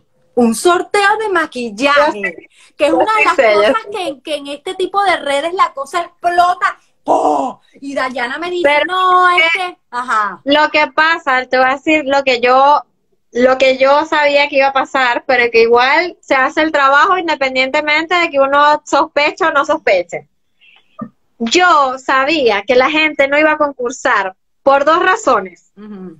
La primera, porque la gente me está demostrando a mí que sí tienen una separación mental de la espiritualidad y la imagen. La gente no sabe cómo se relaciona, no sabe. Aquí aprendieron. Segundo, hay muchos hombres que piensan que ese regalo no es para ellos, que no les va a servir a ellos y para qué lo van a obtener. Pero a ellos les digo primero que ustedes tienen a su alrededor un montón de mujeres a las que le pudieron haber regalado esto. Y créanme que en Navidad a cualquier mujer que le regales esto le cae de pelos, o sea, le cae de maravilla. Es el Entonces- regalo. Exacto, entonces a lo que voy, yo sé que ya lo pasado, pasado, no pasa nada, igual la gente que concursó, pues ahí se verá quién se va a ganar, pero nunca, jamás, jamás nieguen o dejen afuera algo porque no lo entienden. Primero investiguen, investiguen y luego ya lo rechazan si no les gusta, no les, no les, no les resuena. Pero yo sabía que iba a pasar esto, yo sabía. Yo sabía porque la gente no se suele conectar con, con la similitud que hay en estos dos temas. No suelen estar conectados. De hecho, hoy mucha gente que nos escribió en los comentarios, esos son, la mayoría de los comentarios tienen que ver con eso, con la separación que hay entre que la gente piensa de que la espiritualidad está separada de lo que yo hago. Si yo cargo caja en un lugar que tiene que ver cargar caja en un lugar con espiritualidad. Pues bueno, que, o sea, tú no piensas cuando estás cargando caja o es que tú apagas el cerebro. Es más, piensas más porque estás ocupado Total, total. y tu mente anda. Ajá, entonces, ¿qué, ¿en qué yo uso es en que en ese momento que yo estoy ahí cargando mis cajas, que cómo yo me conecto con mi espiritualidad? Bueno, me voy a poner mis audífonos, me voy a poner a escuchar un mantra, o me voy a poner a escuchar un podcast de alguien que me guste que hable de estas cosas. O me voy a poner a escuchar un podcast de maquillaje porque a mí me conecta con mi espiritualidad saber mis cosas, o sea. Correcto. Entonces, es eso, o sea, no hay que separar nada y realmente encontrar la dicha es encontrar una puerta hacia la espiritualidad. O sea, eso es importante. O sea, si tú encuentras tu propia dicha, lo que te hace a ti feliz, lo que te llena de energía, porque eso es otra cosa, cuando te encuentras algo que realmente te da un propósito, ya no te da flojera hacer las cosas. O sea, ya no te da flojera en la mañana. Yo me levanto en la mañana y si yo tengo que maquillar a las 6 de la mañana, yo me levanto a las 4. O sea, feliz, feliz porque voy a maquillar. Si me levantas para hacer cualquier otra cosa a las 4 de la mañana, ah, o sea, me levanto, pero no me levanto con esa energía de felicidad, de que me, o sea, entonces eso es importante cuando tú encuentras algo que, que, que es tu, que es tu luz, que es tu, que es tu objetivo, que es tu camino, te da energía, eso automáticamente te da energía para tú continuar. Totalmente. Entonces, Entonces, quedamos que, según lo que planificamos, iba ajá, a una persona- una ganadora o una, ajá, una ganadora en base a la, al post Que ya hicimos. Según el post, ya hay un ganador, porque yo me metí antes de comenzar y había un solo comentario etiquetado con tres personas, o sea, Exacto, ya. yo sé, ya sabemos quién es. Ok, Sí. entonces, Se lo ganó, se, lo ganó. se lo llevó el premio, está contenta, se lo ganó. Así es que Sí. en la otra, porque eran dos asesorías, le toca No esperar. Dicen acá, o un ganador, sí, pero no concursó ningún hombre, lamentablemente. Entonces, la pregunta que te tengo, Dayana, mientras que yo digo el nombre, es, piensa rápido y no le metas cerebro, porque tú eres experta también metiéndole mucha mente. Quiero saber si igual se mantiene el plan de mañana para dar chance Sí. que esta gente... Ok. Sí, sí. La primera persona que ya es ganadora per se Ajá, es a la Evangelina, ajá. que fue la que pronosticó y pueden ir Que al iba a ganarse post su premio. y pueden ir al post y transparente. Ahí hay un comentario etiquetado a tres personas que no entiendo, o sea, no entiendo, pero ahora lo entiendo. Entonces, ¿qué pasa? Carlos me dice, esa mujer está manifestando unos niveles que lo que teníamos que era decirle, ok, está bien, chévere que te lo gane, pero que participe más gente, porque tú ves la cantidad de me gusta. Yo decía, qué absurdo. Claro. La cantidad de me gusta de la gente diciendo me gusta este sorteo. Comparado con los que concursaron, exactamente. Pero es que es así, Gaby, porque es que la gente tiene esa desconexión, no hay esa conexión. Entonces es lo que te digo, ¿me entiendes? Pero está bien, nosotros, yo, yo, mira, yo así ve. Sí, pero por eso que te digo, en el caso de, las personas que están conectadas, en el caso tuya, que este, de, de Marleni, manda al post y haz las reglas, porque esa otra asesoría yo la voy a sortear mañana. ¿Entiendes? Entonces, voy a sortear. Pero ven acá, lo que, quería decir también, porque es importante decirlo, que la, la segunda persona, la segunda persona que vamos a escoger para el segundo premio, lo vamos a escoger basándonos también en la participación de esa persona hoy en el live. Si la persona participó en el live y dependiendo de la participación que haya tenido, este, ahí vamos a escoger a la, a la otra persona que va a ganar. a la otra persona. No, hay un ganador claro porque he visto que hay gente que, que, que ha comentado varias veces. Entonces ya lo vamos a tomar hasta acá pero, pero pues escoger de las personas que hayan comentado y que se hayan mantenido involucradas en la conversación, porque sé que ha sido una conversación muy larga, pero sí me gustaría que aprovechando que ya le estamos dando un cierre a esto, saquemos, si te parece bien, porque tú eres la conductora de este espacio, que saquemos algunas cosas que nos gustaría sintetizar. Sintetizar porque estamos ya en los últimos minutos de la llamada. ¿Qué te parece? Sí, eh, me parece bien. Lo único es que, este, no sé si al final, porque me ha pasado también como en el caso de Dayana, que la gente se conecta y se desconecta y resulta que justamente cuando dijimos el ganador, la se desconectó.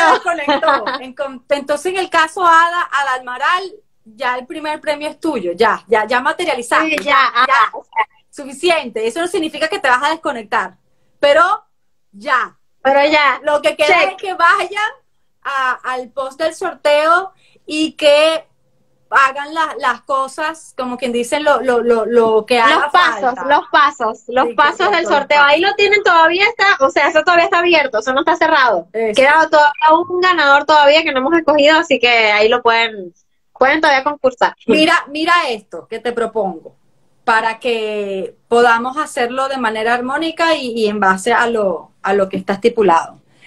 Yo quiero que hacerte la última pregunta y en base a la última pregunta podamos hacer el update de las cosas que, queremos resaltar. Entonces, si quieres, yo te digo la pregunta, que es la pregunta que todo el mundo me escucha y sabe. Sí. Son las cuatro herramientas que Dayana, la persona, el ser humano, la esencia, que no está separada de lo que hace, pero sabemos que tenemos máscara, que tenemos todo eso, porque incluso nuestra profesión no nos define, nuestros dones tampoco nos definen. Yo estoy hablando de la pureza del ser, cómo hace Dayana en la práctica humana de esas cuatro herramientas para cultivar su jardín interno. Excelente pregunta y siempre me gusta cuando los invitados responden esto y confieso que no voy a contestar lo que los demás contestan. Perdónenme todos. Pero mira, lo primero que me di cuenta, porque he visto otros programas anteriores, es que la mayoría comenta que todos meditan. todos meditan, todos dicen, bueno, yo medito y yo digo, o sea, los, los escuchaba todos diciendo eso y ya dije como que, güey, o sea, bello, bien mexicana.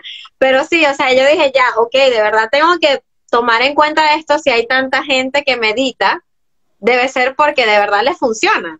Entonces, yo creo mucho en la personalización de las cosas. Yo no tomo algo y lo tomo literal y lo aplico en mi vida literal. No, yo aplico, yo tomo algo, le doy formita, lo, tallo, lo, lo proceso, lo pulo y lo agarro para mí. Y cuando lo agarro para mí, pues eso tiene más valor, porque no es nada que algo me dio otra persona, me dio y ya. No, yo lo transformé. Entonces, así con cada costumbre que yo tengo que me conecta con esa, con esa alma que soy al final de cuentas. Este, la primera es la contemplación. Yo no medito, yo contemplo, yo observo afuera y observo adentro. Observo lo que mi mente está, observo mi mente y mis emociones como, como si fuese, como si mis emociones fuesen agua dentro de mí. yo me observo, cuando yo me voy a enfrentar a una situación, sea cual sea esa situación, yo observo cómo están mis aguas internas. Si mis aguas están agitadas, si están en calma, y si están agitadas y yo necesito que estén en calma, ahí es cuando yo recurro, por lo general, a la relajación, dígase meditación, como lo quieras llamar. Yo utilizo mis técnicas para yo conectarme con eso que me da paz, calmar mis aguas y ahí proseguir, seguir con lo que tenga que hacer o enfrentarme a lo que me tenga que enfrentar. Esa es una. La segunda podría ser definitivamente cantar. Cantar para mí es algo, sí, para mí cantar, yo no lo hago profesionalmente, pero es algo que me encanta desde que soy una niñita. Y para mí cantar es una manera en la que mi alma habla sin que yo esté consciente de, buscarle palabras. O sea, yo cuando me quiero sentir bien o cuando quiero soltar alguna emoción o cuando quiero vivirla intensamente, utilizo canciones y música para que esa emoción o se transforme en algo diferente o se potencie, porque yo quiero que se potencie. Mentira, todo era. Exactamente. O cuando uno está y necesita sacar el dolor, bueno, hay canciones que te ayudan a sacar ese dolor, pero no es para uno sufrir más, sino porque hay que llorar Exactamente. Entonces creo mucho en el poder sanador del canto y de la música. Mi, mi tía me está viendo desde el inicio, desde las dos horas y media que llevamos, y me acaba de decir, Rodolfo el Reno te encantaba. Eso, yo tenía cuatro años cuando yo participé en ese musical de la escuela. O sea, para que vean desde cuándo canto. o sea, toda la vida, sí. Tercero, para mí, eh, el agua. Conectarme con el agua, la naturaleza. O sea, ir a, un, a una playa, ir a un cenote, eh, el hecho de conectarme con el agua, que esté afuera, que esté al aire libre y que esté que sea natural, que sea un agua que no que no que no sea una, una piscina, por ejemplo, porque la piscina es un agua encerrada que no tiene conexión con el resto del agua. Yo necesito un agua que esté conectada con el resto de las aguas, ¿tú me entiendes? Sí, claro. Claro. Porque yo siento que el agua tiene memoria y el agua realmente te, te lee. O sea, tú eres agua por dentro. Y cuando tú te conectas con un agua que está conectada con todas las aguas, esa agua automáticamente pasa por ti y esa información se traspasa de a ti hacia el agua que está afuera y de la afuera hacia adentro. Por eso yo siento que cuando yo me quiero realmente limpiar, voy a un cenote. Y cuando me quiero energizar, voy a la playa porque a mí el agua salada me da una conexión diferente.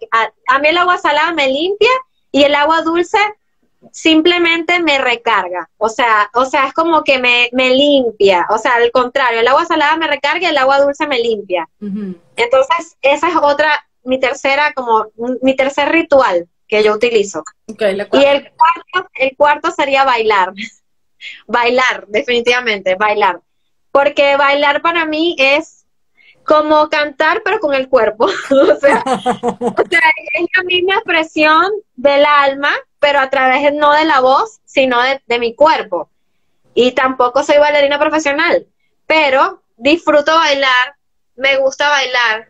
Siento que cuando yo me siento mal y cuando tengo una energía en mí que está contenida y no sé cómo soltarla, bailar es la mejor manera de hacerlo y la que me funciona a mí para yo sentirme otra vez equilibrada y pues aparte de eso es un tremendo ejercicio, la verdad, y, hacer ejercicio y sudar siempre te libera de, de, cuando, cuando tu mente, cuando tu mente está enfrascada en algo y no logras darle la vuelta a la tuerca, lo primero que tienes que hacer es sudar. O sea, vete a correr, bicicleta, ponte a bailar, porque es que el hecho de que sudes hace que tu mente avance, o sea, los engranajes de tu mente avanzan cuando tú haces que tu cuerpo se mueva también. Claro. Entonces, por eso, porque el cuerpo y la mente no están separadas, así como la espiritualidad y la belleza física tampoco lo están. Entonces, esas son, son esas cuatro cosas las que yo, las que yo utilizo para alimentar esa alma que está dentro de mí. Y la congruencia también de saber que es importante poner el, el cuerpo en meditación o contemplación que, son cosas muy parecidas, lo que pasa es que una la haces con los ojos abiertos y otra con los ojos cerrados, pero ¿qué haces? Que tú todos tus pensamientos le das como una pausa y agarras al, al, canguro o al orangután que tengas metido allá adentro diciéndote un millón de cosas le dices, mira, aquí mando yo, ya va. y haces lo que vas a hacer. Enfoca tu mente, el mindfulness. eh, hay muchas terapias y muchas técnicas activas que no tiene que ser necesariamente ir a una terapia para que tú hagas este tipo de cosas. Entonces, ¿qué pasa? Nos dicen, por un lado, calma la mente, pero por otro lado también se dice que va junto, no va separado, mueve el cuerpo. Porque con, con calmar la mente logras una cosa y con mover el cuerpo logras otra. Con, la- con el tema del metabolismo, con el tema de las hormonas, que eso hablaremos en otro programa con un experto, pero básicamente... Incluso con el eso. tema de cómo se mueve la energía por el cuerpo, o sea, la el cuerpo también tiene un canal, tiene canales de energía y cuando tú no mueves tu cuerpo, la energía se estanca también. Entonces, una energía estancada es una persona deprimida, una persona triste sin ningún motivo, es una persona que no consigue ninguna cosa que la haga feliz, eso es energía estancada. Y mover el cuerpo te ayuda a des- descalcificar esa energía que está ahí como pegada. Exacto. Entonces, eh, esas son las cuatro herramientas que utiliza Dayana. Está muy honesta y muy buena. Yo voy a agarrar unas- unos daticos por ahí, pero eh, otra de las cosas es cómo te consigue la gente que te escuchó en todo este rato. Si quiere hacer conexión contigo, Bueno, para conectarse conmigo, principalmente a través de este Instagram, Dayadi Makeup, que es el Instagram de trabajo, por el cual siempre estoy compartiendo lo que hago. Eh, también tengo mi Instagram personal, que es arroba Dayadi, pero realmente es, es la misma persona, de un lado sin maquillaje y de otro lado con el maquillaje. Pero pues realmente eh, estoy súper abierta a, que cualquier persona que tenga cualquier duda de lo que hablamos hoy me pueda escribir, preguntarme lo que quieran. Por da- arroba de Yadin Makeup me van a encontrar, o sea, es muy fácil, de- aquí estoy, siempre, siempre estoy pendiente de mis redes. Y pues nada, es nada más, es- estoy a un mensaje de distancia, realmente. No les da miedo, o sea, no les da miedo escribirme, porque yo no, yo no soy, yo no soy una persona, o sea, yo no soy, ¿me entiendes? Yo soy una persona igual que tú, igual que las personas que nos están viendo. Tengo un maquillaje ahorita, lo tengo perfecto, pero eso me lo quito yo antes de irme a dormir y me levanto despeinada con mal aliento y ah, igual que todo el mundo. Entonces, lo que quiero que quede de acá es que realmente el valor que tú tienes como persona, primero te lo das tú mismo y segundo te lo da tu propia capacidad de buscar lo que te hace feliz. O sea, el valor no nada más viene de que tú te quedes sentado esperando que otra persona te dé tu valor, no, el valor también está en tú pararte y decir, a mí me gusta esto, yo voy a ir a hacer esto. Al principio nadie te va a creer, pero es que es así. Es que es así, hay que confiar en uno mismo y en lo que uno, en los talentos que uno tiene. Eso es lo que yo trato de decir mucho. Porque los talentos tienen vida propia, tienen, tienen inteligencia propia. Cuando tú traes un talento, tú también tienes que dejarte guiar por ese talento en lo que tú tienes que seguir haciendo. Tienes que confiar en que si la creación puso ese talento a ti ahí, ese talento también tiene las habilidades y las herramientas para llevarte avanzando. Y hay que confiar en ello. Entonces, si tú eres pintor, confía en tu talento, no desconfíes de tu propia de tu propio talento y lo que puedes hacer, confía en él, así los demás no confíen y busca las maneras de hacerlo independientemente de que eso no sea lo que te esté dando dinero en el momento, pero hazlo, porque eso es como la velita que dije en un principio, no la puedes dejar apagar porque es que hay otra vela afuera. Ajá, pero esa vela está afuera y cuando yo voy a mi casa, ¿quién me alumbra por dentro? O sea, eso es importante. Si tú, si tú, lo que tú quieres hacer todavía sigue siendo un hobby o lo que, o tu, digamos, tu, tu objetivo de vida, tu, tu, por lo que tú llegaste a este planeta y a este cuerpo, todavía sigue siendo un hobby para ti, no importa. En algún momento va en a ser algo camino, en el principal. Pero no lo abandones, no lo abandones, no lo abandones porque el que abandona su hobby se abandona a sí mismo y eventualmente se va a sentir perdido. Eventualmente va a sentir que le falta algo, eventualmente va a sentir que la vida no puede ser, la vida no puede ser nada más ir a trabajar, comer, dormir y ya. Entonces, hay que creer en tus talentos, tener fe para seguir avanzando en base a ellos y nada, o sea, realmente ver la vida como un todo junto, nada está separado, nada está separado. Confiar, confiar en el proceso y no dejar que la, la tampoco, o sea, tú confías y, haces contemplación activa y te das cuenta que si tienes dudas, pregúntala. Pregúntale al universo que él te habla. Lo que tienes que estar desconectado. Exacto. Porque si estás, como dicen por ahí, si estás preguntando, porque estás preparado para la respuesta. Y a la gente le encanta decir cosas como que, que sea lo que Dios quiera.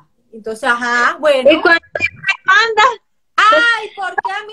Bueno, pero tú no le dijiste que era lo que él quería. Si él lo que quiere es lo que tú le dijiste a él cuando estabas haciendo el plan, que era lo que querías hacer. ¿De qué estás hablando? Ya sé, ya sé, pero es que bueno, tenemos muchas, tenemos muchas cosas que conectar todavía de, de lo que, de nuestras creencias y la, y lo que realmente la realidad, pues, digamos. La, próxima vez que te tenga aquí, ve pensando, porque tú sabes que la gente que está en este programa siempre quiere volver. Entonces, ve pensando que, que, que, que quiere, ya no vamos a hablar. Este programa, siempre estoy, así yo no estoy aquí en la cámara, pero siempre estoy aquí. De alguna manera estás. Dayana, te amo, gracias por venir. Me encantó esta conversa milenaria que pareció, terminó siendo un maratón. Casi, tres, horas. Por favor. Entonces, bueno, quien no le dio chance de escucharlo completo, yo ahorita lo pongo la grabación y se ponen los audífonos, ya no nos tienen que ver, ya saben que son dos mujeres bellísimas que se aman y se quieren y se respetan y se admiran mutuamente. Y pues el próximo viernes tenemos otro invitado que no voy a revelar, por cierto, sino el lunes. Así que bye bye, feliz viernes, que descansen. Bye, gracias a todos que nos vieron. Besos. Se quedaron. Bye, hermano. Bye.